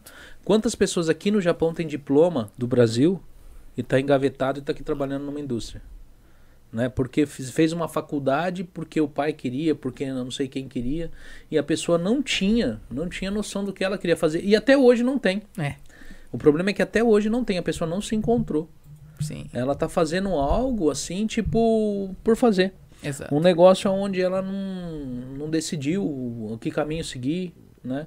E eu, e eu falo pra você, assim, é, essa parte que a gente tá falando de motivação é um negócio interessante, importante, porque a maioria das pessoas hoje, elas, elas entram dentro de um, de um, de um stand-by, né? A pessoa entra É. naquele, né? É. É, é, ah, tá dando pra pagar as contas? Tá dando pra pegar e pagar o aluguel? Tá dando pra pagar o colégio dos filhos? Tá dando... Não, não, tá bom, tá bom. Tá entendendo? E a vida não é só isso. Porque assim, você pode ver quantas pessoas aqui no Japão sofrem com qualquer crisezinha que acontece no país. Porque o pessoal não tem uma. el- Elas estão ali só vivendo na, na risca. Sobrevivendo. Elas estão vivendo no limite. É. A maioria das pessoas aqui no Japão vive no limite. Tá entendendo? Vive com o cartão de crédito na ponta ali pra estourar. Tá entendendo? Vive ali de um jeito onde ela pode pegar, tá entendendo? A qualquer momento ela pode entrar em dívidas, pode entrar num, num, num, num, num- buraco onde ele não consegue sair. Vida do brasileiro. Sim, sim. Quem viveu no Brasil, quem tá no Brasil, quem às, às vezes assiste aqui do Brasil, sabe que é a vida do Brasil. Eu vivi isso, a maioria das pessoas que viveu no Brasil é, viveram isso, vieram pro Japão por causa disso, né? Então eu acho que a pessoa ela tem de ir além, né? Sim. Eu acho que procurar esses tipos de canais é um negócio muito importante. Sim, sim. Porque o problema é que nem você falou, as pessoas não sabem o que fazer, mas elas não procuram nada. Elas não procuram alguém. Você sabe o que você tá falando? Eu tô aqui pensando, né? Falando, nossa, qual é o perfil desse jovem? Qual é o perfil dessa pessoa que trabalha aqui e que escolhe ficar na comodidade? Olha só, quem escolhe ficar na comodidade, por exemplo, já teve essa experiência de ralar e escolhe escolhe ficar trabalhando e pagando as contas e escolhe ficar no guiriguiri do, do cartão, por exemplo, ali na, na, na linha ali, né? Aham. escolheu isso, mas ele ele teve ele teve é, provavelmente teve momentos de dificuldade financeira ou de muitas facilidades ou muitas dificuldades. Ele esteve ele teve algum extremo em algum momento ele, ele esteve para chegar aqui no Japão e escolher isso. Agora eu fico pensando, então ele tem uma experiência de vida. Agora eu fico pensando, e esse jovem que não teve essa experiência, vai vendo. Ele não teve a experiência de ou tá muito bem ou tá muito mal. E ele só esteve sempre numa nu- nessa linha, numa linha de, de comodidade, desde quando ele era criança, porque quando ele era criança, normalmente ele cresceu com as regalias que o Japão oferece. Como eu digo, os pais sempre querem os melhor, o melhor para os filhos, então eles vão tratar de cuidar para que o filho fique confortável sempre. É o perfil do jovem aqui, certo, Sim, Marcos? sim. Então, assim, são jovens que cresceram aqui, eles passaram por dificuldades junto com os pais, só que os pais sempre cuidaram para que o filho sofra menos. Assim, financeiramente falando, ele sofre emocionalmente, mas é, de coisas ele sempre tem mais. E aí ele chega numa hora que coisas para ele são é mais importante do que do que Ser. do que ser. Então ele vai sair da escola procurando coisas. E é aí que tá a dificuldade, porque ele Sim. vai procurando coisas. Então, essa comodidade que a gente fala, pra, pra gente, a gente vê como uma comodidade. Porque a gente sabe que é uma comodidade, porque tem os dois lados, a gente conhece os dois lados. Pro jovem, que é uma criança que não conhece os dois lados, pra ele é normal, normal. Quando você vai falar em desenvolvimento pessoal, em, em, em, em crescer, em evoluir e desenvolver e tudo mais, você não vai ter um jovem que entenda patavinas do que você está falando. Sabe por quê? Porque ele não tem essa experiência. É diferente, é a mesma coisa que falar é, da de de uma coisa que você não sabe que existe. O jovem ele não sabe que existe esses extremos porque ele cresceu ali, ó. Ele cresceu com a ausência emocional. Então, se você falar para um jovem assim, olha só, você é, é, sabe quando você sentia medo de ficar sozinho? Ou sabe quando você queria falar alguma coisa e não tinha com quem conversar? Ele vai entender. E a gente já não vai entender tanto. Porque sempre quando a gente era criança, criança e cresceu na adolescência, a gente sempre teve alguém para conversar. Então, assim, a nossa vida, a vida do adulto, do adulto, do, do- de quem já é dono de si, e dos jovens, é muito diferente. A linguagem é diferente. Então, é, é- isso que é importante. Então, adu- os essa, essa galera, 30, 40 anos, quem veio do Brasil, tem uma realidade totalmente diferente. Então, se você é pai, se você é mãe, se você tem um jovem na sua casa, entende. Não adianta você falar a sua linguagem, a sua dor, ele não vai entender. Não, não vai. A- a- o, que o, o, o que a criança cresceu, porque a criança, é uma criança que vira jovem e hoje você quer resultado jovem. Então não pressiona esse jovem com a tua história. Sabe, o que, o que, eu, o que eu acho que é, é, traz a autoridade do Marquinhos, porque ele cresceu aqui junto com um grupo com as, com as mesmas ausências e, e com as mesmas facilidades, vamos dizer assim. O jovem, ele quer qualquer coisa, ele ganha toda hora. qualquer- Quer ir no restaurante, por isso que ficou fácil demais. Pro pai levar o filho pro restaurante, eu falo, tô te levando no restaurante. E o filho tá falando, grande. Ele vai bosta." comer. Aqui É. ele vai comer. Meu, eu, eu vou falar, eu quando era criança, eu, fui, eu, eu nunca fui no McDonald's, cara. Então, pensei nisso. E a primeira vez que eu fui no Mac, eu falei, nossa, que da hora. Eu vim, vi- eu vim, vim no McDonald's no Japão. Eu no Brasil nunca fui no É McDonald's. que no Brasil parece que é caro, né? É, não, é que, eu, é, é que eu, eu, quando criança, não tive oportunidade. E depois, quando eu cresci, tipo, eu achava que era desperdício de dinheiro porque tinha outros lugares que era mais barato pra comer. Entendeu? Então eu acabei não indo. E até hoje eu vou no McDonald's porque as crianças gostam, mas eu não acho o lanche de lá, né? Mas assim, não, quer dizer, o lanche é- patrocina a gente, McDonald's vai ser ótimo. Tudo uma questão de conversar, né? É, se, se patrocinar, eu vou achar ótimo. Mas Não, é- falando, falando brincadeiras à parte, é tipo, é uma realidade mesmo que ela falou. Hoje, essa, as crianças hoje, elas vivem uma realidade diferente da nossa. E que nem eu falo, não adianta você falar para um jovem, um adolescente, que ele tá tá vivendo um- um- algo terrível na vida dele, que aquilo ali não, não é nada. Quando ele pegar e tiver a minha idade, ele vai ver que isso não era nada. Porque agora é o mundo dele, é o universo dele, é tudo na vida dele aquele momento. Então ele não vai conseguir te entender.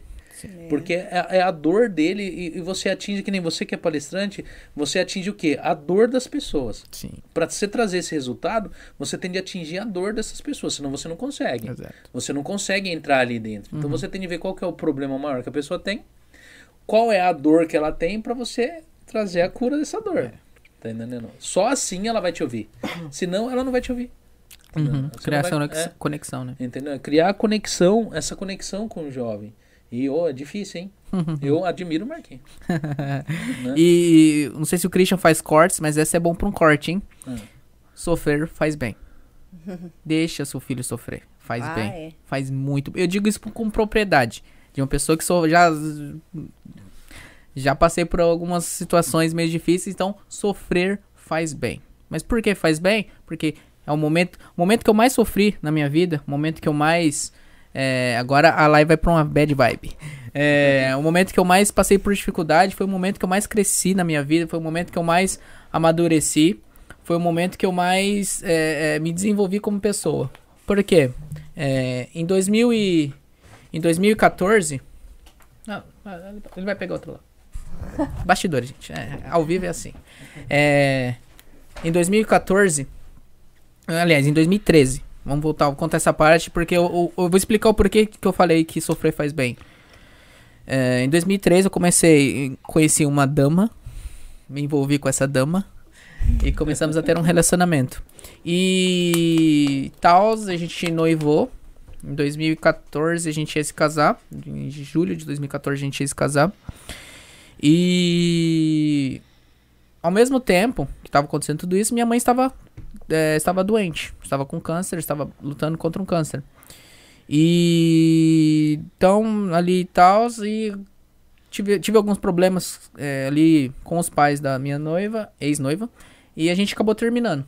Isso foi em junho, junho de 2014. Chegou em setembro de 2014, minha mãe veio a falecer. Então, no curto período de três meses, eu perdi as duas mulheres mais importantes da minha vida. Para um jovem que em 2014, deixa eu fazer as contas aqui, 7 anos, eu tenho 27, com 20 anos, 19 para 20 anos, perder as duas mulheres mais importantes da vida dele, naquele momento, para mim foi um baque muito grande. Foi um momento que realmente, é, eu sempre conto isso, porque a gente consegue superar todas as coisas no momento que a gente entende o, o grande, o poder que a gente tem dentro da gente. É, no momento que eu recebo a notícia que, que minha mãe faleceu, eu tava trabalhando, eu tava de, trabalhando no, no período noturno, e eu fui até o hospital. No- no- a frase que eu falei, eu lembro muito bem, a frase que eu falei naquele, quando eu cheguei no hospital foi, eu vou tirar minha vida. Eu vou me suicidar. Pra mim acabou. Se eu não conseguir salvar meu casamento, eu não conseguir fazer nada pela minha mãe, por, por que, que eu vou viver? Isso que eu já tinha estudado sobre desenvolvimento humano, já tinha tido tudo, mas pra mim ali, a minha vida tinha acabado ali. É, lógico, agradeço muito a Deus por aquele momento estar comigo, porque sem ele também eu não teria conseguido. E entendi que aquilo foi pro meu crescimento. Aquele período de luto, eu fiz, meditei muito, conversei muito com Deus. É, foi o momento que eu mais olhei pra dentro. E no momento que eu entendi a força que eu tinha dentro de mim, e essa força todo jovem tem, todo mundo tem, na verdade, mas eu gosto de dar ênfase ao jovem. Todo jovem tem essa força dentro de si. No momento que eu entendi que eu tinha essa força dentro de mim, foi o momento que eu levantei. Em o- novembro, novembro, novembro eu dei entrada na minha carta. Em julho eu tirei minha carta. Em, em agosto eu subi de cargo dentro da fábrica. E no ano, isso em 2015, agosto de 2015 eu subi de cargo na minha fábrica. Em 2016 abri minha empresa. Então assim, no período de dois anos ali, de fundo do poço, porque pra mim ali já tinha acabado tudo, eu tava começando a é, inspirar novas pessoas. Então assim, é, esse período de dois anos foi o momento que eu mais amadureci como pessoa. Foi o momento que eu mais cresci como pessoa. Porque foi o momento que eu entendi que eu precisava de mim mesmo. O momento que eu precisei. que eu Porque eu sempre fui o mimadinho da mamãe. O caçula, né? Então, é sempre mimado pela mamãe. E num primeiro instante eu tava sem minha mãe ali. Então eu, eu entendi que eu tinha que. Era. Eu. Lógico, tem meu pai, tem meus irmãos e tudo mais, mas era eu por mim. Então, é, tive que crescer meio que na força, meio na. Fui jogado ali, cresce agora. Mas eu cresci, então por isso que eu falo. No momento a gente não entende. Eu não entendi o porquê tá acontecendo tudo aquilo. Mas depois de um tempo, quando você começa a inspirar novas pessoas por tudo aquilo que a gente passa, a gente entende o porquê que a gente passa. Então, no momento que eu me tornei, que os jovens ouviram minha história, se, se, se eh, assim, não se identificaram, mas se inspiraram a correr atrás, entender essa força dentro deles através da minha história, foi o momento que eu entendi o porquê de tudo aquilo que eu tinha passado há dois anos. É, eu tinha entendido o porquê que eu tinha, tive que passar tudo aquilo, porque eu me tornei uma pessoa que consegue ajudar outras pessoas através daquilo, daquilo que eu passei. Então, por isso que eu falo, crescer, é, sofrer faz bem, faz bem pro crescimento, faz bem para amadurecimento. Então, não prive as pessoas de, de sofrer. Eu acho que você tem que dar todo apoio, você tem que estar ali presente para ajudar, igual minha família sempre teve por mim. Mas você não pode proibir ela de, de sofrer. Tem que deixar sofrer. Mas seja a base dela. Porque assim ela cresce sabendo que tem alguém por trás. Se desse alguma. É, se desse alguma merda, minha família tava ali por mim. E uma coisa Então- interessante é que, assim, eu conheço pessoas que perderam também, é, perdeu alguém da família, né? Mãe ou pai, novo, igual o Marquinhos perdeu novo também, mas se revoltou. Ah, esse negócio aí, já que não tenho nada por. Ah, eu vou fazer isso de errado, isso de errado, e aí eu não tenho mãe mesmo, e eu não tive base, e justifica porque não teve. Então faz tudo, só faz cagadinhas porque não, não é, e justifica isso porque perdeu mãe e pai. E aí, a- o Marquinhos, quando eu conversei com ele, foi muito legal que ele disse assim, ó, é, quando eu perdi, quando eu perdi, eu pensei, e aí, o que, que eu vou fazer? Só que em- naquele momento de dor, ele falou, é, eu vou dar orgulho. Ela não tá aqui, mas eu vou dar orgulho. Então, assim, as adversidades acontecem, mas quem decide o que vai fazer com elas é você, né? Então tem, tem, tem todo tipo de pessoa. Acho que pro jovem, assim, que é a área do Marquinhos, pro jovem ter alguém que tenha a experiência que ele, que ele teve na vida dele, alguém que, que de repente sirva como, como norte, como bússola, assim, e alguém próximo, com uma linguagem próxima e tudo, e tudo mais, eu acho que isso é essencial pros pais. Na verdade, é um, esse aqui é um, é um. Na verdade, os pais precisam procurar para os filhos alguém com quem eles possam conversar. Porque tem coisa que o, o, o jovem quer falar do próprio pai, da própria mãe. Não tem como falar com os pais. A mãe está. Quando a gente foi fazer o, o Jovens Criador, o Jovens Criadores, que foi um projeto que a gente fez junto para jovens, foi bem legal, assim. E eu fui ler cartas de, de suicídio, sabe? De jovem, assim. E um dos, um- dos maiores motivos. Tem lá, briguei com meus pais, briguei com a namorada, tem essas coisas. Mas é uma coisa que eu sempre falo. Eu fiquei assustada, porque o que você escuta, o que você, o que eu lia, era assim, a maioria era assim, eu tenho de tudo, eu tenho de tudo, eu tenho minha família perto, mas assim, ó, perto não é presente. Que é, é o restaurante que você fala que vai comer e não vai comemorar, né? Então eu tenho pessoas do meu lado, eu tenho, não me falta nada, eu tenho uma casa, tenho escola, tenho isso, tenho aquilo, mas eu não consigo amar, eu não sinto gratidão, eu não consigo, não, tudo que eu tenho não me completa, não me satisfaz. É, é, e para um jovem chegar a essa conclusão, ele falou, então eu não mereço viver. Aqui no Japão, Pesado. aqui no Japão. Mas eu sinto que os jovens, é, os jovens de hoje, né, que nós criamos, porque eu, eu acho muito interessante como nós criamos os nossos filhos, Sim. entendeu? Porque assim, a gente, isso eu, eu vejo quase toda geração, da minha geração, a mesma coisa. Tipo, ah, não, eu não quero que meus filhos sofram o que eu sofri, mas você sofreu o quê? Tá entendendo? Tipo, sofreu privação de algumas coisas que você não teve? Na verdade, o que me fortaleceu pra mim conquistar as coisas foram problemas que eu tive na minha vida pra conquistar isso daí. Faltas, ausências, e aí, que nem eu vejo assim, eu fui criado. Você tem quantos anos, Shizuka? Perdão, perdão. Não, 37. falar ao vivo é meio zoado, né? Não, Mas não, assim, não. Ai, se não falar a É. idade certa, hein? você brincou na 37. rua? Ah, brinquei. Você não chegou, chegou Não, brincando, Você não. não chegou a brincar na rua, né? Eu, na minha geração, cara, eu fico impressionado como os pais deixavam os filhos de 7 anos, 6 anos brincar na rua. Uhum. E a gente ficava brincando na rua, correndo no meio da rua. Não era na calçada, era na rua. Quando eu falo assim, brincava na rua, a molecada ia brincar de queima na rua, os carros vinham. A gente batizava o carro. é. Passava a bola por cima É, do carro. aham, e a gente tinha lá, a gente pegava e cresceu na rua. Então, quer dizer, e a gente, nós enfrentamos assim, não, a, a molecada da minha geração, eles têm assim uma, uma, uma noção do que é perigoso e do que não é diferente do jovem de hoje. Tá entendendo? E a, e a nossa geração, ela veio tão. A, a gente zoou tanto que a gente não deixa os nossos filhos nessa idade sair pra fora. Mesmo tendo segurança. Então, ah, o que, que aconteceu? Nós acabamos criando nossos filhos dentro de uma bolha. Eles não têm esse. Que nem falou do negócio do restaurante, ah, isso daí e tal. Hoje, assim, quantas vezes eu, eu, eu, eu, eu conto na minha vida, quantas vezes minha mãe pode me dar um tênis que não era de marca, era mais ou menos. Tá entendendo? E nós não éramos tão pobres, né? Mas era, assim, uma situação difícil. Isso fortaleceu. Eu comecei a trabalhar muito jovem. Eu, eu, tenho, eu, eu, eu tenho esse salão, esse estabelecimento que tem aqui, eu tenho ele há há 14 anos aqui no Japão. Mas eu tenho de profissão mais de 30 anos. Nossa. É isso aí. Tá entendendo? Então eu comecei menino a mexer com, com, com isso daí. Por quê? É, minha mãe não tinha condição, meu pai não tinha condição, não tinha condição. Mas é que nem os jovens de antigamente cresciam com uma visão diferente. Sim. Se falar hoje em depressão e suicídio na nossa época, eu não lembro de muito jovem que se suicidou. Eu também não lembro, não sei se é- não era Né? divulgado, É. ou tava brincando na rua. Não, mas na sua notícia. rua, quantos jovens você conheceu que se matou na sua rua? Não, não lembro. Quantos jovens? Eu não conheci nenhum. Aqui, quantas pessoas você já ouviu falar que se matou? Bastante. Dessa, do pessoal mais jovem. É. É porque veio uma geração que não teve, ele não enfrentou, ele não, não ele- a gente aprendeu a lidar com problemas dos quais a gente não tinha nem idade para lidar. É. Quando era moleque, a gente tinha cada era era estilo esses joguinhos de obstáculos, sem você jogar Pitfall, né? Na minha, quem não sabe o que é Pitfall é um joguinho de aventura que Eu não tinha da- do, do Atari, né, que é bem antigo, mas depois fizeram uma versão para Nintendo que você ia correndo num lugar, tinha crocodilo, você pulava, pulava de cordinha, pulava, e na, na nossa rua na época era tipo, Cara, eu tô aprendendo um jogo novo aqui. Nada. Na nossa época era, era traficante, era ladrão, era. a gente tinha de sair desviando dessa galera, né, na rua. Tá entendendo?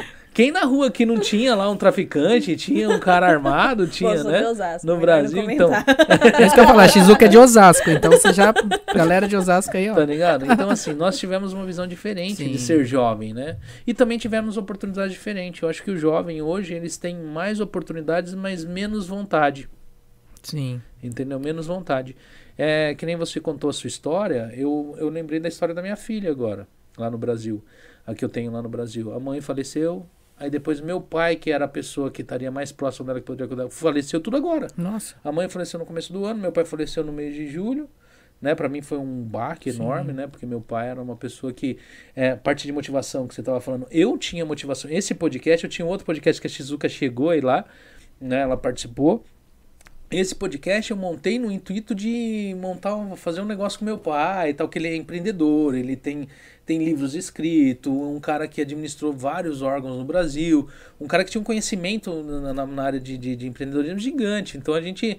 E a minha motivação era ele. Quando ele faleceu, eu meio que eu perdi a motivação. E esse podcast eu montei de novo, porque eu falei, meu, eu não vou deixar, eu vou, eu vou, eu vou tentar, mas eu, eu cheguei a perder a motivação. Sim, sim. E eu vejo a minha filha hoje, ela perdeu a mãe, perdeu, e ela não quer vir pro Japão de jeito nenhum. Uhum. E ela tá lá sozinha hoje, morando num lugar que ela não tem muita condição, mas o que que ela quer? Ela quer fazer a faculdade, quer fazer isso e aquilo. Isso vai fortalecer ela, Sim, sim. tá ligado? É o que você falou da Querer dor. algo, né? É. É. Não, mas da dor. A dor fortalece, é um Exato, fato, não exato. tem jeito. Exato. A dor te fortalece. Quando você pega e vai lá mexer lá, você vai mexer terra lá, vai mexer cimento lá, de pedreiro, vai lá brincar com de brincar de pedreiro lá, o primeiro dia você não aguenta mais nem pegar na pá. Mas depois de um mês, sua mão tá calejada, você não sente mais dor. Exatamente. E isso que o Exatamente. Marquinho passou, fortaleceu. Sim, sim, né? sem dúvida. E a perspectiva muda. Exato. Então isso é muito importante. Quem a pessoa que ela vai mexer com o jovem, ela tem um testemunho para levar pro jovem. Tem que ter. Se ele não tiver nada, o que, que ele vai levar pro jovem? Tá entendendo? Qual é o parâmetro de eu tô certo ou eu não tô? Quem pode medir isso daí? Tá entendendo? Então, quando você acontece algo com você que muda a sua vida, você tem esse parâmetro, Sim, sim. né? E hoje, né? Agora eu vou fazer uma pergunta para você. E é perspectiva? Isso, isso. O que, que é esse projeto? É, um- é um curso? É, o É um é? workshop. Ah. Na verdade, eu fiz ele o primeiro em 2016. Foi um dos primeiros eventos do Criando Metas. E em 2016, quando ele foi feito, é, teve ali quatro palestrantes. Comigo cinco. É, não, é. E foi um evento ali que eu tive uma ideia Junto, na época tinha sócios, né? E então a gente junto ali, a gente montou essa, esse, esse evento. E, é, na verdade, eu quis pegar na mesma, na mesma filosofia desse de 2016, porque naquela época, quando eu comecei, foi em 2016, foi logo quando o Criando Métodos começou. O, um, um, um homem chamado. Um homem, é até estranho falar. Um rapaz chamado Claudio Suzuki. Ele foi a primeira pessoa que abriu as portas para mim aqui no Ah. Japão. Porque ele me apresentou os empresários. E nesse evento palestrou eu, eu palestrei nesse evento, é, o Claudio Suzuki, que ele estava no Japão, Cassius, que era um outro palestrante que tinha na época, o Sérgio Tinem e o Leonardo Abe do, do Night Café. Então foi o primeiro, meu primeiro contato com os empresários, foi o Claudio que abriu essas por a porta para mim. Então foi um evento do Criando Metas junto com o Institu- Instituto Tomodati, que era a empresa dele, onde a gente uniu esses cinco palestrantes e levou um conteúdo de, de, de, de perspectiva pro ano seguinte, ali no ano de 2016. Naquele evento foram 35 pessoas, eu acho, 35 pessoas, a gente sorteou um livro, a pessoa que, que ganhou o livro nesse evento, ele até me falou esse tempo atrás que o livro que eu dei pra ele mudou a vida dele. O livro. Falei, caramba, que da hora, né? Então isso também me motivou a fazer de novo esse evento. Então foi um evento que eu fiz lá em 2016, ficou esse tempo parado, não teve esse evento perspectiva 2016, é, do ano seguinte, e eu resolvi fazer de novo esse ano. Por quê? Passamos dois anos aí, de- não tão fáceis assim. Falei, não, vamos fazer um negócio pra, então, pra que o ano que vem seja diferente. E junto com a revista Empreenda, que é uma revista do qual eu sou, é, sou embaixador aqui no Japão, a gente juntou um time de palestrantes novamente, que é, eu fico muito feliz de verdade. É aquilo que você falou, que a gente estava falando no começo do, do podcast. É, tem pessoas que não abram, abrem portas, mas também tem pessoas grandes que ajudam de coração. Tem. Os palestrantes, o Newton, eu sou muito grato, o Newton que teve aqui, Ah, o Newton Shiro, né? ele é um cara que, na hora, assim, já aceitou. O Guto da Spring também é outro que, sem pensar duas vezes. A Elan- Yes, man, conta comigo. Yes, bro! Pode contar comigo, você fala o dia aqui, é nóis! ele já veio aqui? Não, ainda não. Ele é, ele é um bom, bom cara pra mim aí, hein? É. Ele, nossa, ele é, muito, ele é incrível. Qual que é a área dele? Ele é o dono da Spring, da escola de línguas. Ah, tá. Se quiser, eu faço a ponte aí depois. Pode, pode fazer. Ou a gente já, faz depois em off aí. Ele gente- já falou ao vivo já, então quer Ô, dizer... Guto, se agora- você não aceitar. Ô, Guto, se você não aceitar, ó, tá ao vivaço aqui. Come on. Come on, man, come on. Mas é assim, eles aceitaram assim de, de prontidão assim fazer. A Elaine, que é a dona da revista Empreenda, maior revista de empreendedorismo do Brasil, ela já na hora aceitou também. Então assim, juntei esse time e a minha volta às, às palestras, porque eu fiquei um tempo sem palestrar por causa muito por causa da pandemia também. Eu gosto do palco e sem poder ir pro palco. Mas aí a gente vai ter que fazer online mesmo assim, então não tem eu, jeito. eu gosto dos ao vivos, assim, o povo prometer as coisas, porque aí fica meio difícil o povo não cumprir, né? Que nem no nosso último convidado prometeu que o Kaiser vai vir aqui, Olha, entendeu? Então, quer dizer, o Guto vai ter que É. vir então, por favor. o Guto. Kaiser é um monstro lá no Brasil, cresceu, foi o cara que mais cresceu no Brasil nesse último ano, foi, foi o Kaiser, Kaiser, né? O um cara, já tá no bilhão já, bilionário já. Kaiser então, é assim. Aí não tem como fugir, prometeu online, prometeu ao vivo, não tem como fugir, né? O Guto, você tem que vir, Guto, por favor. Aí assim, aí o pessoal nem consulta os caras, fala, não, ele vai vir. eu já falei ao Vivaço que ele veio, eu nem sei. Guto, vem. A gente deveria ligar pro Guto. É. Né? Não. Mas é, esse evento foi tudo pensado exatamente pra isso. Pra, trouxe esses palestrantes que já tem muito, já alcançaram muita coisa, já são pessoas bem sucedidas nas suas áreas e pra passar pro público algo pra mostrar que o ano que vem pode ser um ano totalmente diferente. Pra gente começar o ano de 2022 em 2021, porque muita gente espera virar o ano pra começar. Não, começa agora, planeja agora, já começa antes. Então assim, é um evento realmente com esse propósito, levar pro público uma perspectiva diferente para 2022 do que- do que passou aí. Bem, você já é um cara que já palestra, já tá ficando já experiente em palestrar, né? Agora conta pra gente, nem sempre foi assim. Qual foi a, a- a primeira vez que você chegou? Já chegou a congelar alguma vez? Cara, Tá ligado? Teve tipo, chegou lá é aqui. ah, é, então, ah, hum, meu Deus, o que eu falo? tem um, um, um macete que a gente aprende no, no Ah. curso de oratória, que é no momento que você gagueja, beba água. Então, se vocês me ver- assistirem minhas palestras e ver eu gaguejando, ou eu tô bebendo água, ou é porque eu esqueci, porque acontece Hum, muito. Acho que os palestrantes vão me entender. Esquece, realmente. Eu coloco tópicos lá, mas às vezes, tipo, o que, que eu tinha que falar? É, que nem hoje no começo, eu tava com um negócio na risca, certinho. Aí a Shizuka abriu o áudio ali, eu perdi o fio da meada, depois eu não consegui entrar de novo. De nada, de nada. A experiência. Mas é, já esqueci o, o que tinha que falar. Às vezes em treinamento, é, eu cheguei a fazer treinamento numa, numa empresa e, tipo assim, nossa, era, era, eu tinha o tema, mas o que que era pra desenvolver, o que eu tinha preparado pra esse tema, às vezes não. Aí depois você volta. Então já, ixi, acontece muito. Você já apareceu com galera que alguém congelou, que tipo, teve de. Porque acontece, cara. Tipo, às vezes você coloca alguém lá no palco que o cara ele não é palestrante.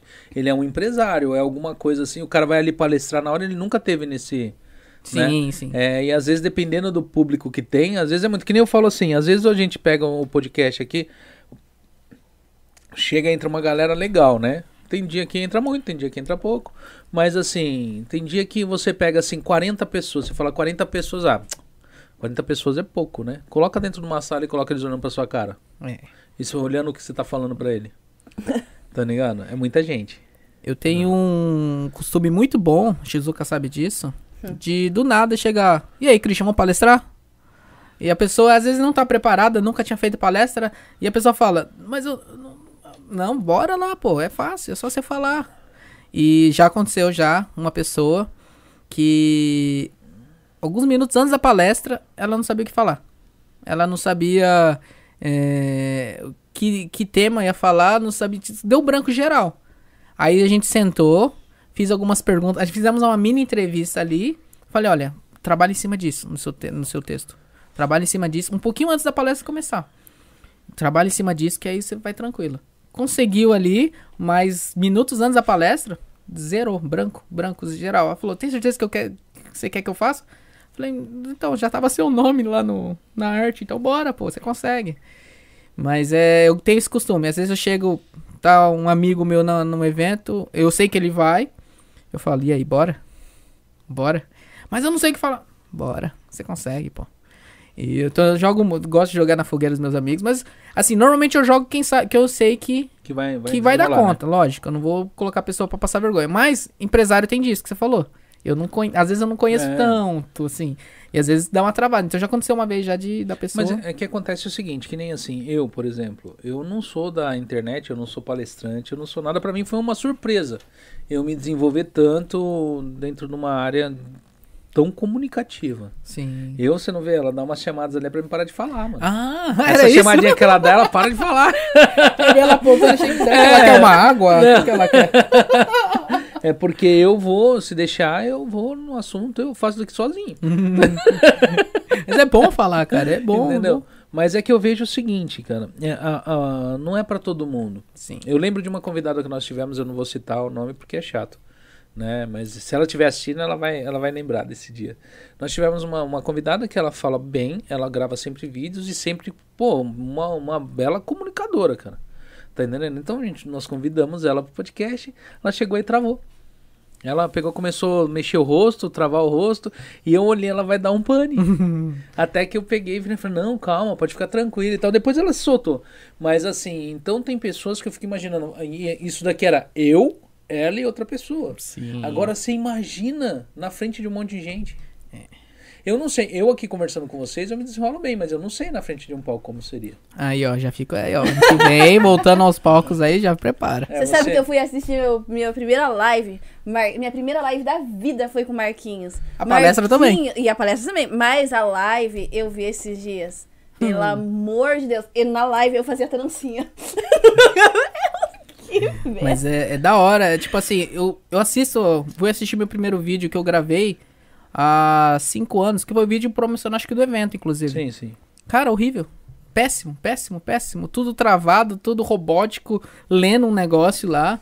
Horrível, horrível, horrível. Não que hoje seja bom, mas, tipo assim, consigo desenrolar bem melhor. Eu acho que a prática acaba levando a esse desenvolvimento. Porque eu comecei a fazer o programa, o Comércio de Quinta nasceu muito também, porque eu, eu não conseguia olhar pra câmera. Esse vídeo promocional, eu tive que gravar ele 25 vezes. Esse programa de quinta você traz os, os, os convidados são online, né? No caso é Sim. uma live, né? É, qual que é o seu. Porque ele, a, conversa de quinta ela vem dentro do mesmo propósito com os jovens ou não? É mais a, a pra, pra, pra ver a galera Mais geral, galera? mais geral. Tipo assim, Hum.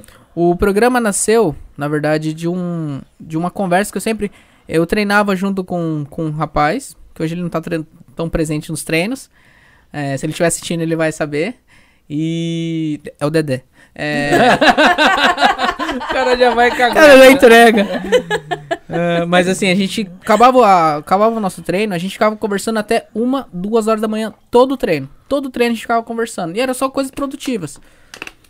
E o que, que eu pensei? Falei, bom, eu não tenho conhecimento com a, Eu tenho esse problema com a câmera. Não consigo, travo, gaguejo, não sei falar. Então eu preciso desenvolver essa parte. E eu, quando começo a conversar quando, com, com pessoas assim que tem conteúdo, assim, a gente começa a desenrolar, é da hora. Então seria legal se eu tivesse essa mesma conversa que eu tenho com ele, online, com outras pessoas. Então eu falei, então vai ser uma conversa de quinta. Ponto. Resolvido. É por isso que no dia que você veio do Bellini aqui, ele ficou zoando, virou e falou assim: É, você não tá falando muito porque hoje é quarta. né? É, Quinta, né? é, o, o, o que eu me solto é na quinta. Mas é tipo assim, eu comecei com esse propósito, na verdade, pra melhorar e pra co- conversar. Só que conforme foi desenvolvendo ah, o projeto, conhecendo pessoas incríveis, igual eu falei, eu não conhecia muita gente e foi me abrindo portas. é, fui conhecendo muita gente bacana, muita gente da hora por causa da live. É, então, hoje o propósito do programa é a gente trocar ideia. Lógico, algo produtivo. Só que a gente trocar ideia, como se a gente tivesse. é, se eu não te conheço, é como se a gente estivesse se conhecendo, conhecendo o que, que você faz. Então, o que, que, que, que, que é o teu projeto? Que que... Então, eu entender o que a pessoa faz, então é um bate-papo. E eu gosto também, tipo assim, muito do público. O público manda pergunta pra caramba. Dependendo do convidado, eu nem faço nada. Eu só leio. Hum, Dependendo do convidado, eu só leio. Então, assim, hoje é muito mais uma conversa. Ela assim, não deixa de ser uma entrevista. Vou deixar bem claro. É, sempre tem um conteúdo Sempre tem um conteúdo bom, por- né? pelo fundo. Mas a gente conversa. é, um- é, eu tento entregar esse conteúdo de uma forma mais leve.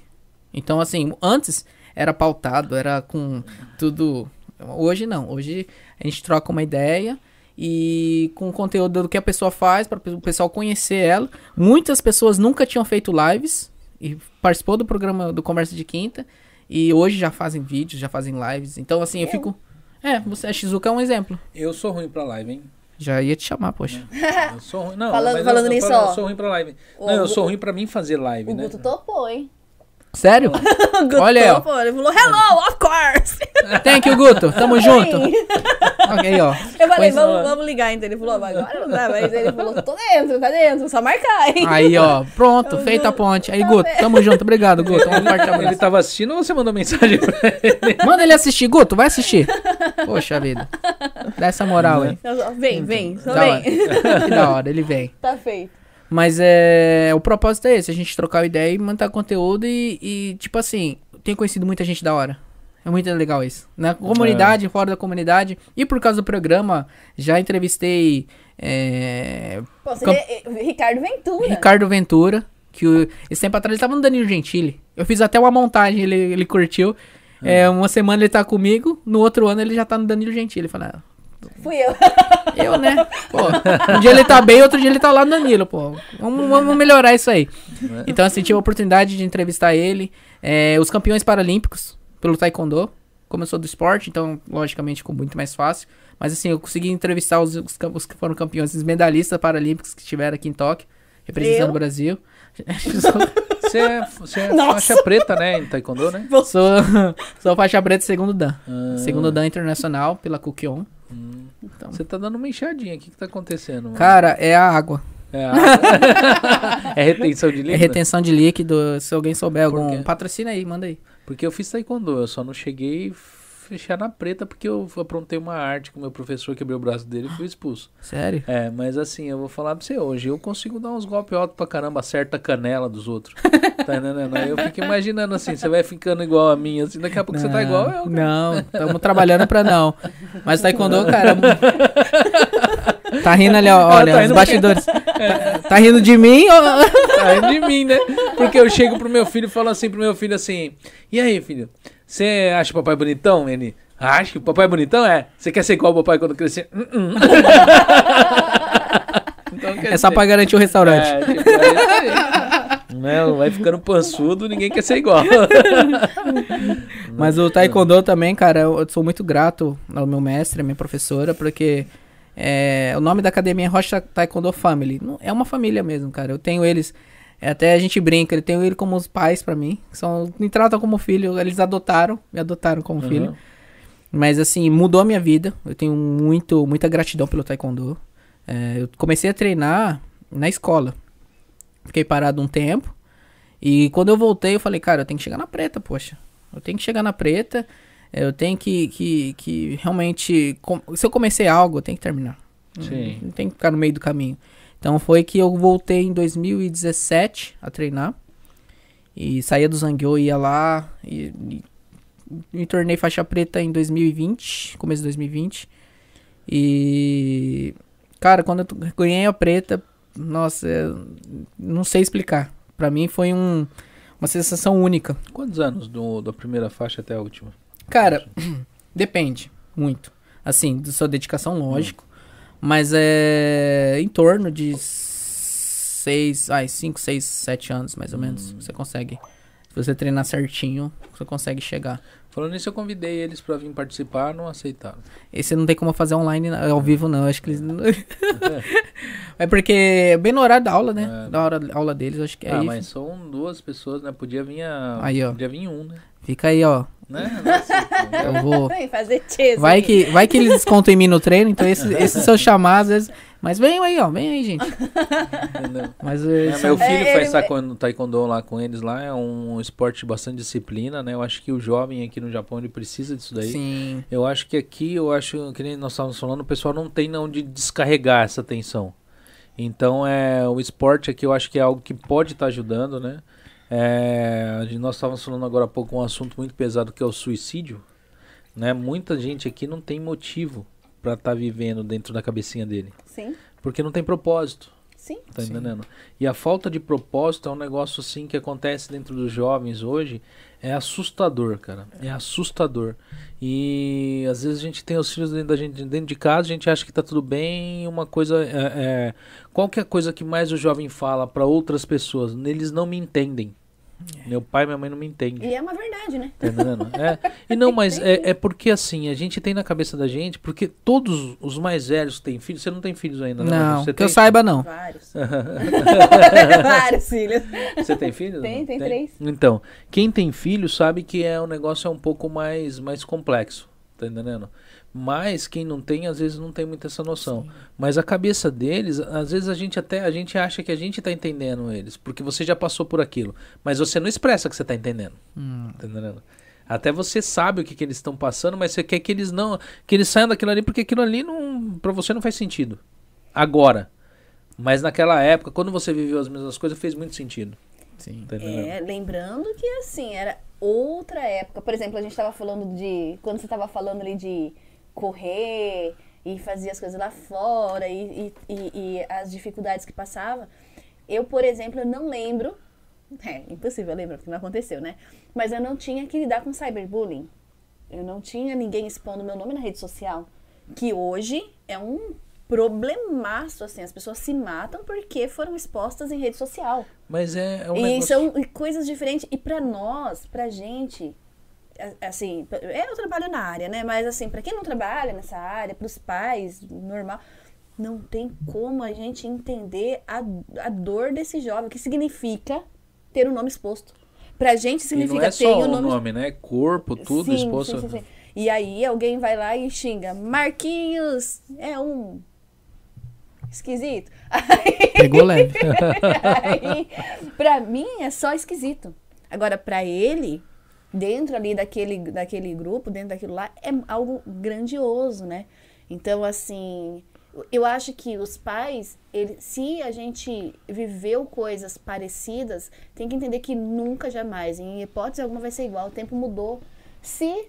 O cyberbullying daquela época era na pedra. Eu só queria falar isso. Ai, É. Era Mas- pedra bullying. Pedra bullying. É, não, mas é, mas é o seguinte, que nem hoje. Hoje, o- os relacionamentos hoje de adolescente, é, porque, ó, vamos falar que quem, quem namorou na adolescência sabe a confiança que você tem na pessoa que você tá ali, né? E as meninas hoje com celular, né? acaba aceitando fazer fotos de coisas que elas não deveriam e tal, isso e aquilo. Só que na hora que termina o namoro, não tem elo nenhum pra esse menino não colocar lá, ou até a própria menina colocar na internet. Sim. E aí, uma vez colocou essas coisas na internet, picou- apontou a pessoa num colégio, ou em qualquer coisa, é, se a pessoa não tiver a chance de mudar da cidade, os pais enxerguem que é um problema, provavelmente essa pessoa vai ter problema seríssimo, ou tanto com suicídio, ou assim psicológico, assim, seríssimo. Isso é normal e hoje acontece assim, numa frequência monstro isso daí. Sim, sim. E outros tipos de bullying também que acontece. Eu não sei se a criançada que nem a- Eu não sei, às vezes a gente exagera, mas tem essa história do, do- da- da, geração Nutella, né? Que tudo ofende, tudo é. né? Mas hoje o jovem ele é mais sensível em relação a esse tipo de coisa. Então qualquer coisinha. Eu na minha época, pô, eu tinha Nossa. pra caramba, cara. Eu teria sido preso, cara. E eu, se eu não gostasse, eu descia a porrada. Tá? Eu, tipo, eu não queria saber, não. Tá ligado? O neguinho pegou e falou alguma coisa. Ô, orelha! Já ele o que era orelha. Já afundava a cabeça do figura na privada e já era. Entendeu? E aí acabou, porque o resto ficava com medo. Ou, tipo, juntava uma galera querendo catar você. E assim ia. E a gente resolvia o problema da gente no dia. Sim. Entendeu? Não se estendia, sabe? Eu não lembro, na minha época, cara, não tinha esse negócio de você fica, pegar alguém pra Cristo ali ficar, ó, ó, zoando o cara ali, tipo, o ano todo, não. O negócio já saía ali, já saía na porrada, já era pegar na hora da saída, eu vou te catar, você já era, tá ligado? E no outro dia ninguém nem lembrava mais, tipo, tinha acabado. Era aquele fuar na frente da escola lá, porrada pra tu quanto é lado, e depois acabou. E hoje não, pega um menino desse daí, ele vira, ele vira motivo de piada o ano inteiro na escola. É. Tá entendendo? Então é um negócio que. Cancelam e tudo é. mais, né? Eu- eu- eu- Quantas vezes eu vejo assim, as crianças chegam às vezes assim, cê- eu falo, você vai conversar com a criança, ah, não, eu não quero ir pra escola. Não quer ir pra escola, não quer ir pra escola, por que não quer ir pra escola? O que que tá rolando? Aí você vai ver, estão cancelando eles na escola. Tipo, as crianças não querem mais conversar com ele. E, do nada, alguma coisa que aconteceu. É. Tá? E numa fase seríssima, porque essa fase de formação, ela não, ela é muito séria. Um cancelamento no, na, nos anos iniciais da escola é seríssimo. E aí se isso vai pra juventude, e aí é Se arrasta, a né? merda toda, né? É, e tipo, e, não, e, e- e a gente não pode ser, ser hipócrita e pegar e falar que eles não estão sofrendo esse problema, porque tá, cara. Sim, Tá. sim. E a gente, como brasileiro, é cruel, cara. A gente quer ir lá bater na mãe, quer bater no pai do moleque, quer pegar e quer, quer resolver o problema de outro jeito, sabe? Mas não dá, cara, porque assim, a gente vai na escola, eles não enxergam esse problema, não tá vendo. Até aconteceu uma bobagem, aconteceu alguma Sim. besteira. Eu não sei no Brasil como que tá isso daí. Quem tiver no Brasil aí, puder falar aí, né? Mas eu não sei se no Brasil, a galera que tá no Brasil, a molecada, o pessoal resolve na escola esses problemas. Mas aqui você chega na escola, fala, ó, meu filho tá sofrendo bullying disso, isso e isso. É, não, mas é criança, é assim, é até o bagulho esquentar. É, aí. Tá? Depois que esquentou, o negócio fica, fica problemático. Mas o índice de suicídio no Japão é altíssimo, eu acho que por causa disso aí, porque Sim. ninguém resolve. Sim. Não é só com os filhos dos estrangeiros, tá entendendo? É geral, né? É geral, ninguém resolve. Tá entendendo? E o, e o Edmê aqui vai, que, quem tá assistindo no Brasil não sabe o que é Edmê, é bullying, né? É o bullying. É o famoso bullying. É, quem eles sofrem de um jeito que você fala, não, mano, o negócio não tá acontecendo desse jeito. E aí, na hora que você vai ver, cartinhas, né? Suicídio e daí pra pior, né? É. Tipo, E, e o legal do, do evento que o Marquinhos está criando, eh, tava pensando aqui, né? Falei, o, o evento que o Marquinhos está criando, o trabalho que ele faz, é interessante que, que não só os adultos participem, os empreendedores, mas, mas esses jovens também, porque cresceram nesse ambiente aí de Sim, cancelamento, sim. de com todas essas essa falta de experiência, porque quem tá nesse nesse no evento são pessoas com bastante experiências. Então, assim, o jovem que de repente veio de uma infância que, que não teve muita base, que teve que lidar com essas, com essas questões que a gente está tocando agora, e aí ele tem a oportunidade de participar, por exemplo, do, do evento que o Marquinhos criou, né? Com pessoas que já tiveram uma caminhada. Vamos lá, ó, o Guto, o Newton e a Elaine. Bom, se bem que, né, eu sou suspeita a falar, eu sou fã dos três de verdade. Então, na verdade, assim, ó, você colocar o teu filho para ter contato com esse tipo de conteúdo é transformador. Eu tenho uma filha de 15 anos. Ela conhece o conteúdo dos quatro, do Marquinhos também. Obrigado. Obrigado pela propaganda. E, e eu, eu, acho que ela é uma jovem. É, se tiver assistindo, Taizinha, você fica. Mas assim, ela é uma jovem que ela tem bons exemplos. Ela, ela segue por um caminho bacana, entendeu?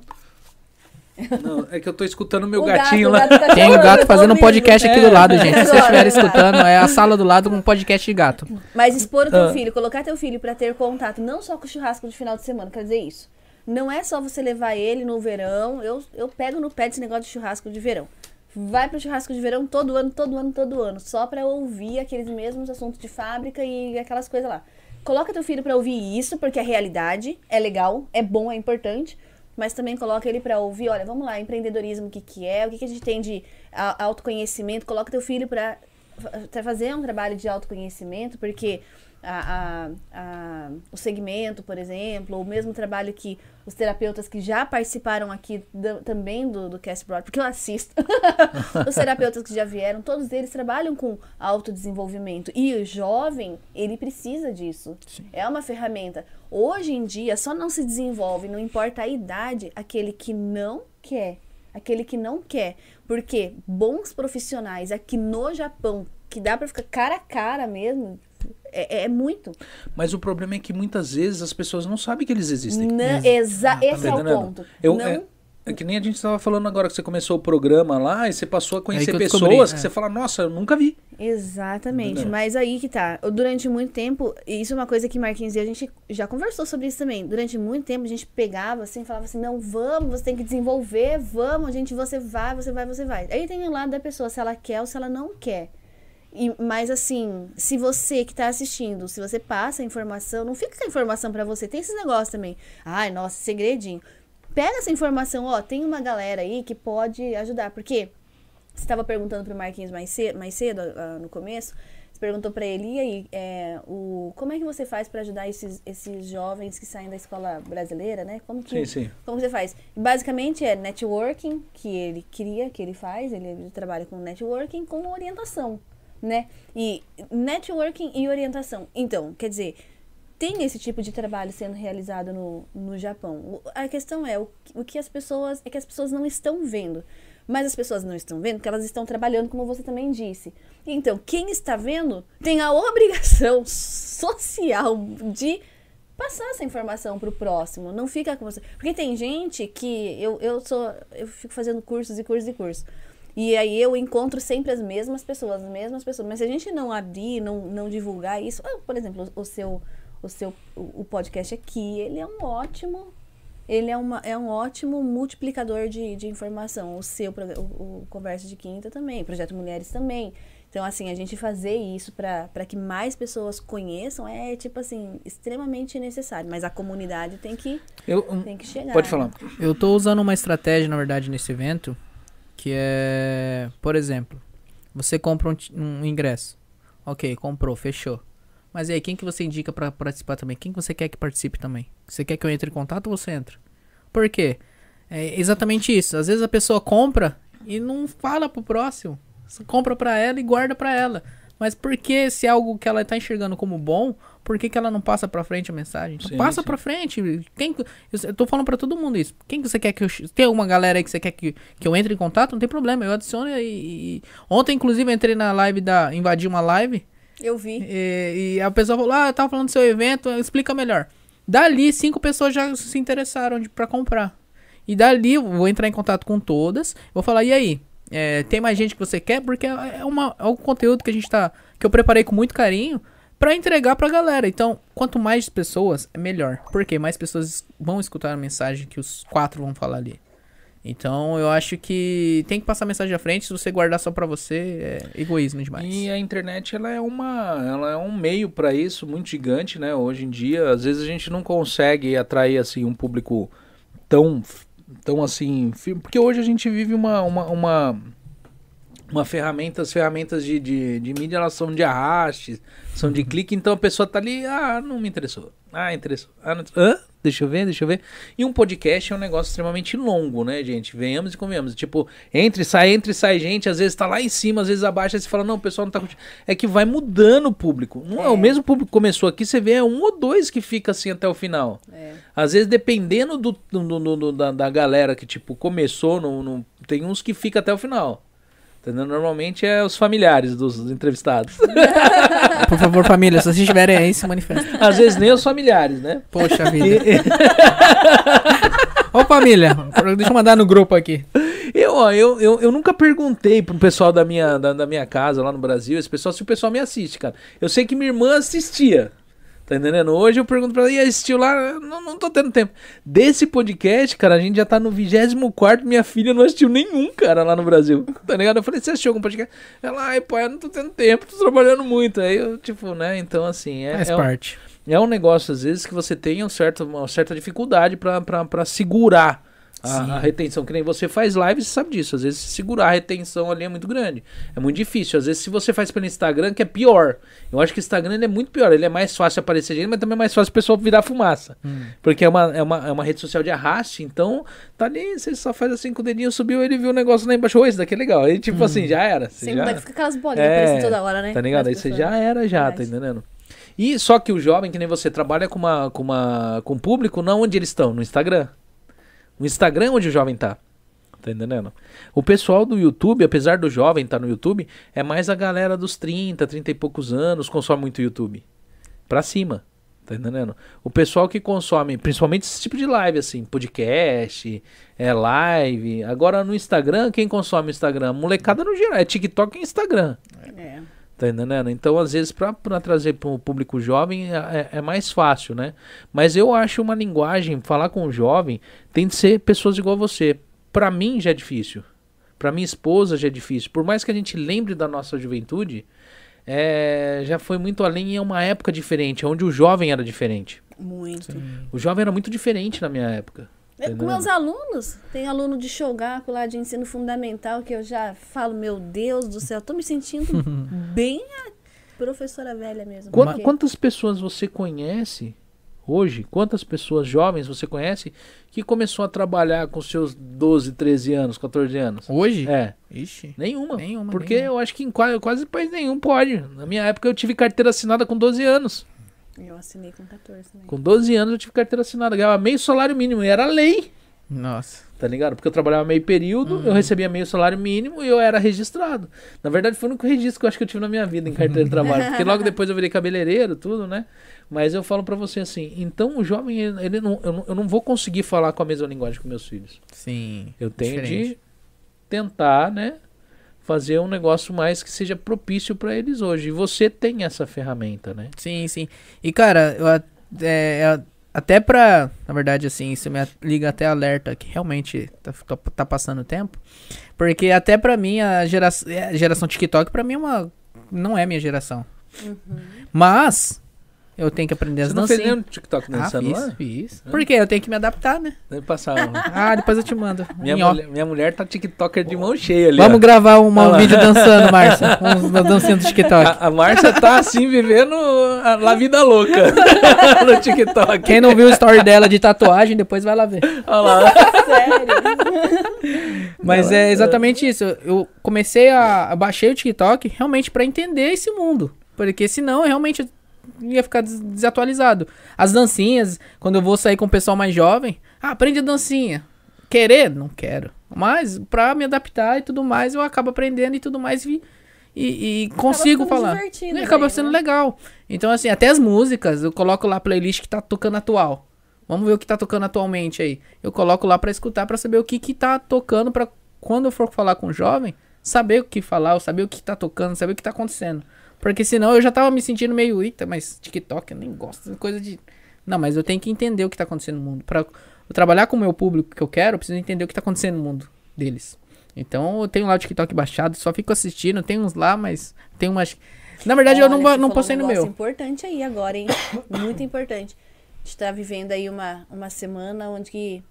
É, eu não tenho como não tocar nesse assunto, mas eu tenho é, como eu vou falar? Tem uma, uma pessoa que que a mãe não, não sabe com quem que a criança, com quem que essa, esse, esse jovem anda. Então eles foram para uma festa lá e tal e, e deu ruim, sabe? E deu ruim e tal e, e tá em andamento isso aí. Só que a mãe não sabe aonde procurar, com quem procurar, ao, sabe, não tem não consegue ter informação nenhuma, porque ela sabe que, que essa jovem ela se comunicava com, com fulano ciclano. Aí ela foi abrir a rede social e viu um monte de coisa que ela nem sabia que existia lá, né? E, e como é que você vamos supor que, uma, que, que, essa, que esse jovem suma no mundo. Como é que você vai, aonde que você vai procurar, por onde você vai começar? Então, o que o Marquinhos está falando é bem importante, porque, assim, saber o mundo do seu filho jovem é extremamente importante. Por mais esquisito, porque é esquisito. Pra mim é esquisitérrimo o TikTok. é muito esquisito isso aí. Eu não, cons não consigo. Vai fazer uma sentido. dancinha depois. Vou, né? vamos, vamos fazer, ó. Não, vamos não. Vamos, vamos, vamos. Vamos, não me coloca nessa onda. vamos, nós quatro aqui, ó. Junta nós quatro, a gente faz um posta lá no, no Instagram, no Cast Alguém Brothers. precisa filmar, Fala, eu va- filmo. Vamos. Ah, vamos não. Ah, eu vou é filmar. Vai tirar junk. Mas Escreva aí assim, no comentário pedindo o Christian também. É, eu acho que ele, ele tem que fazer. Mas assim. Pô, eu ó, já fiz dancinha aqui já com o Fábio Zucchi já, mano. Tipo, ele participou aqui do programa aqui. A gente fez a dancinha do Fábio Zucchi aqui. Quem não assistiu, vai lá no, no, no- no episódio do Fábio Zucchi lá que a gente fez a dancinha. Eu, o Rafael lá do No Estilo e o Fábio Zucchi aqui dançando aqui, ó. Deus. Mas vai, vamos, vamos, isso aí é importante. Marquinhos, ele tá falando um negócio, é caminho certo, mas tem que estar tem que estar dentro. Ó, a Karen. Chile falou que vai ter que encerrar com dancinha, hein? Aí, ó. A voz do povo é a Só voz de quando Deus. a Karen vir. o dia que a Karen vier, né? Que ela faz dança. É, Você vai, você vai se encerrar com a dancinha, né? Vai, vai, vai, vai, vai, vai, vai, vai. Vai. Márcia. Ela tá vermelha, tá vermelha. É, É, não, sozinho não, né? Chamaram pra galera do- dos bastidores aqui, ó. Ó, a, Ma- a Márcia, ela. Ela é- é- o negócio dela é só fazer. Como que é aqueles negócios falando? Na- Dublar, fazer dublagem. Ah, isso é bom também. Gente, a gente já tá indo pra quase duas horas de live. Oh, que da hora. né? É, Eu, você gostaria de fazer algum agradecimento ou falar alguma coisa que você não falou, ficou sem a gente conversar, ou você quer anunciar alguma coisa, pode ficar à vontade. Cara, é só um ponto que, que eu guardei pra falar e eu acabei esquecendo, que você tinha falado um, um, negócio que eu falei, não, eu tenho que falar esse ponto. Uma coisa que me pegou muito, eu quero que, uma última dica pra você que tá em casa, é, e essa pergunta é um pouco pesada, mas pra mim fez total diferença. E a pergunta é, se você morresse hoje, o que que ficaria? Dívidas, contas, lembranças? Ou você deixaria um legado para sua família? Ou você, você seria esquecido ou você seria lembrado pelos seus netos e bisnetos? Então, me fizeram essa pergunta, eu falei, nossa, se eu morresse hoje não ia ter nada. Então, tipo assim, a, a partir dali eu falei, não, eu tenho que deixar um legado para as pessoas. Eu quero deixar. E a pergunta que você me fez é, é, se, se eu sabia o que eu queria, eu quero deixar um legado. Quero que as pessoas se lembrem de mim como uma pessoa que deixou uma mensagem no mundo. Então, essa é, a minha, essa é a minha principal meta, é essa. Então, é, através disso eu tô fazendo meus trabalhos. Então, é, a minha principal meta é realmente deixar um legado. Então, eu espero que assim, se você não quer deixar um legado no mundo, ok, mas deixa um legado pros seus filhos. Um legado, um legado que minha mãe deixou pra mim.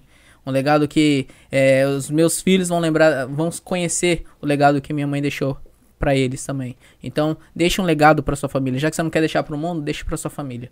Então, se você morresse hoje, o que que ficaria? Ok? Então, essa é a última dica. É agradecer você, Shizuka, Márcia, pelo convite, pelo, pelo bate-papo da hora. E convidar todo mundo a participar do evento Perspectiva 2022. É, os tickets é, são limitados, então se você demorar muito para comprar, pode ficar sem. Então, e quem for do, do, do podcast, quem for daqui, vai ganhar um desconto especial. Então, Aê! entre em contato, falar que assistiu aqui, vai ganhar um desconto também. Então, é isso. É realmente, se você quer ter um ano diferente, façam coisas diferentes, faça es- escolhas diferentes. Porque se você já tá cansado da sua, é, do seu cotidiano, cansado de apenas sobreviver, comece a viver pra você. Comece a viver pelos seus sonhos, que você vai ver que é muito gratificante, vai ver que as coisas vão mudar pra você no momento que você começar a viver pra você. Então, é isso. Novamente, muito obrigado. E é nóis. Tamo aí. Não, não, você tem que deixar o legado da dancinha no final aí. Ah! eu, eu sozinho eu não danço. Ele um não dos três vai ter que vir comigo. A Marcia. Não, aqui ó, teve gente que falou que vai ter de ter dancinha no final, mano. Ó, vamos fazer o seguinte. a então, gente, a gente- A, gente instala o dedo e bate palma aí, ó. A gente faz a dancinha e coloca lá no Instagram do Cash Brothers e a galera tem que seguir lá, pode ser? A, a gente faz, você de novo que ser a gente, mano. Alguém vai comigo. Ou a produção ou, ou os anfitriões. Aí, ó, quem vai dançar Shizuka A vai lá com você lá dançar com você. Mas é, a gente. é, eu gravo. Não, eu gravo não. Eu falo eu gravo, só vai estar eu lá. Não, tá, mas. tá é- fugindo da dancinha. não, a gente mano. grava. Mas aí a gente posta lá no Instagram pro galera, pra galera seguir Você começa com a onda da dancinha e depois Só volta. coloca, Cê só coloca o gás, né? Foi, foi ele que começou com essa da, da- da- da dancinha, né? E, tipo, ainda colocou todo mundo na Agora- história. Agora já era, agora. Peçam aí nos comentários. Você A gente, a vai, Márcia. a gente vai gravar e vai postar lá no Instagram do Cast Bros e sigam lá. Quer deixar alguma mensagem aí que ele tá tentando fugir? Aí eu vou até, até eu terminar aqui, ele vai. Querer sair, né? vai- ele vai dançar ainda. Antes da dancinha, só quero agradecer Ah. novamente o convite, agradecer Marquinhos também pela oportunidade de estar aqui junto com vocês. Tamo junto. Dizer que admiro, super confio nesse evento do Perspectiva, conheço os palestrantes, adoro todos eles, admiro e, e todos eles já me ensinaram, continuam me ensinando, na verdade. É, é por, isso que, por isso que vale muito a pena. Eu acho que esses, esse assunto de jovens é um assunto que muito me interessa. Estou à procura de jovens também, porque eu quero. A gente está entrevistando alguns jovens também para um projeto.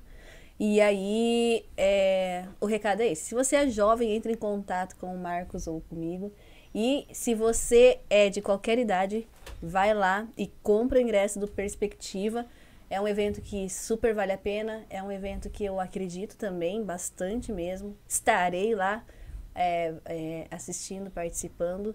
São pessoas que têm credibilidade, que são, são pessoas, são excelentes profissionais. Então, eu acho que não é uma força, assim, não é uma dica porque o Marcos é, é, é meu amigo, mas é porque realmente, realmente a turma, o time é muito forte. O time é muito forte, né? E quando é que você vai conseguir reunir uma galera dessa toda para te dar um, um suporte? E detalhe, para quem tá no Japão, não é pessoa de longe, é pessoa daqui. Sim.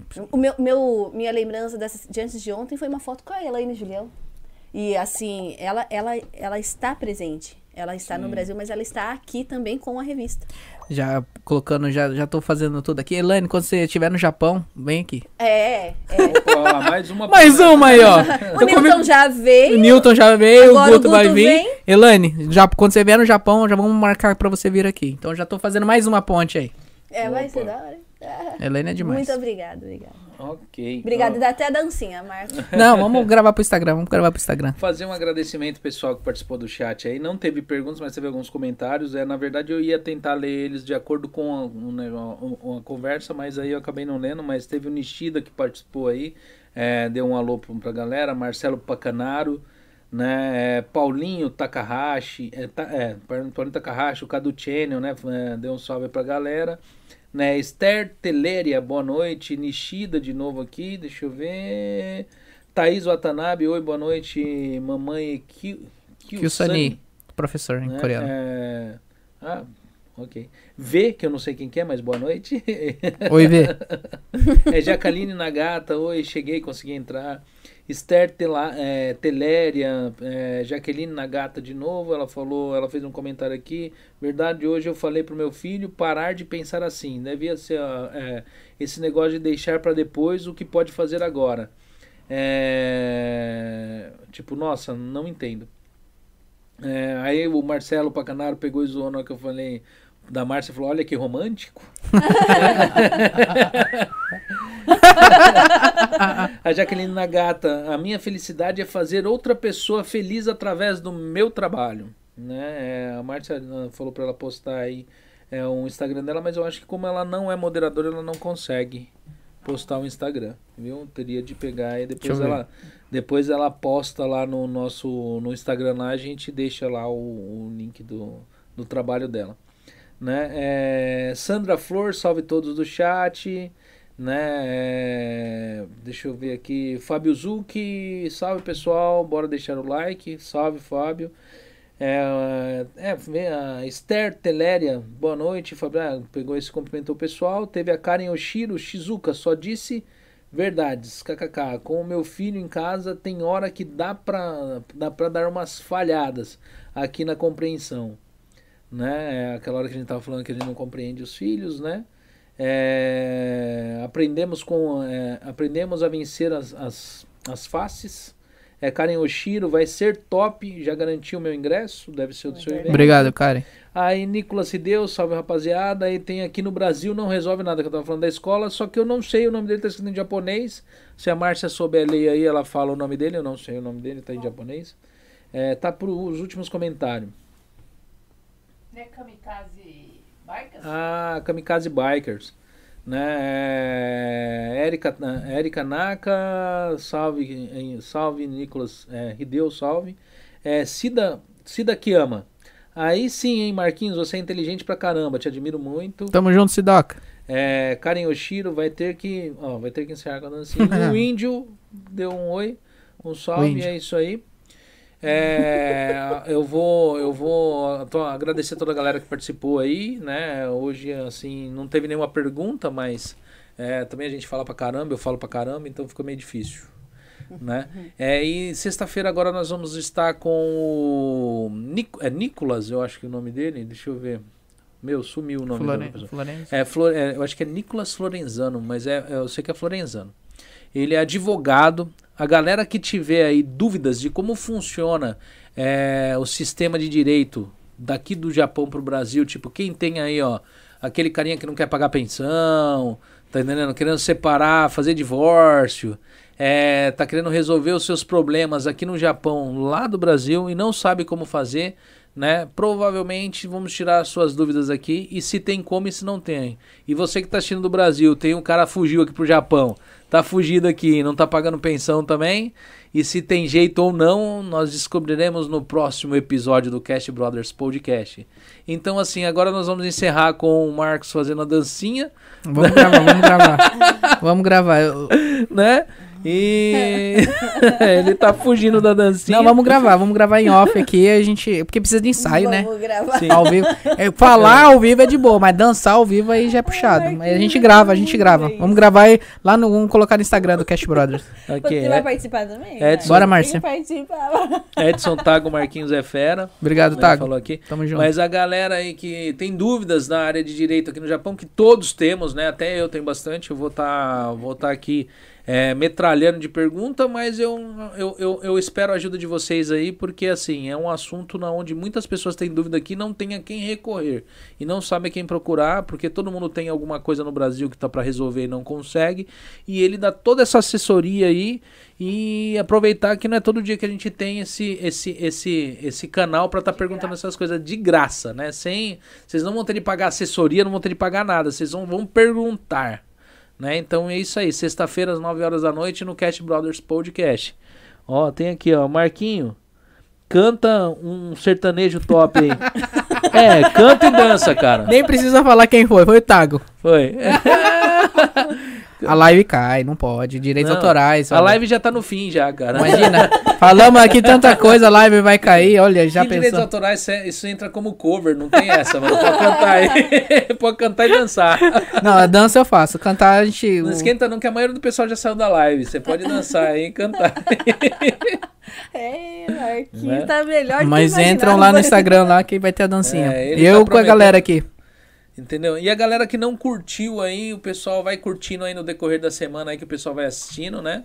É, se inscreve aí no canal, né? Não deixe de deixar suas perguntas no próximo podcast. Às vezes nem todo assunto atrai a gente, né? Às vezes as pessoas que assistem uma determinada live, porque podcast é assim, gente, a gente trabalha com convidados, né? Então cada convidado atrai um tipo de público, né? Então a galera que tipo assistiu aí ou assiste o nosso programa aí, eu agradeço muito e é isso aí. Até sexta-feira, fiquem todos com Deus. Agradeço a minha convidada anfitrião, meu convidado que topou vir aqui. Ele já veio uma vez participar aqui como convidado anfitrião, né? É, e é isso aí. Eu vou chamando a galera para participar como convidado anfitrião de acordo com o tipo de convidado, né? Então é isso aí. Fiquem todos com Deus e até sexta-feira, às 9 horas da noite. E pode deixar nós no mudo. Né? Fiquem todos com Deus.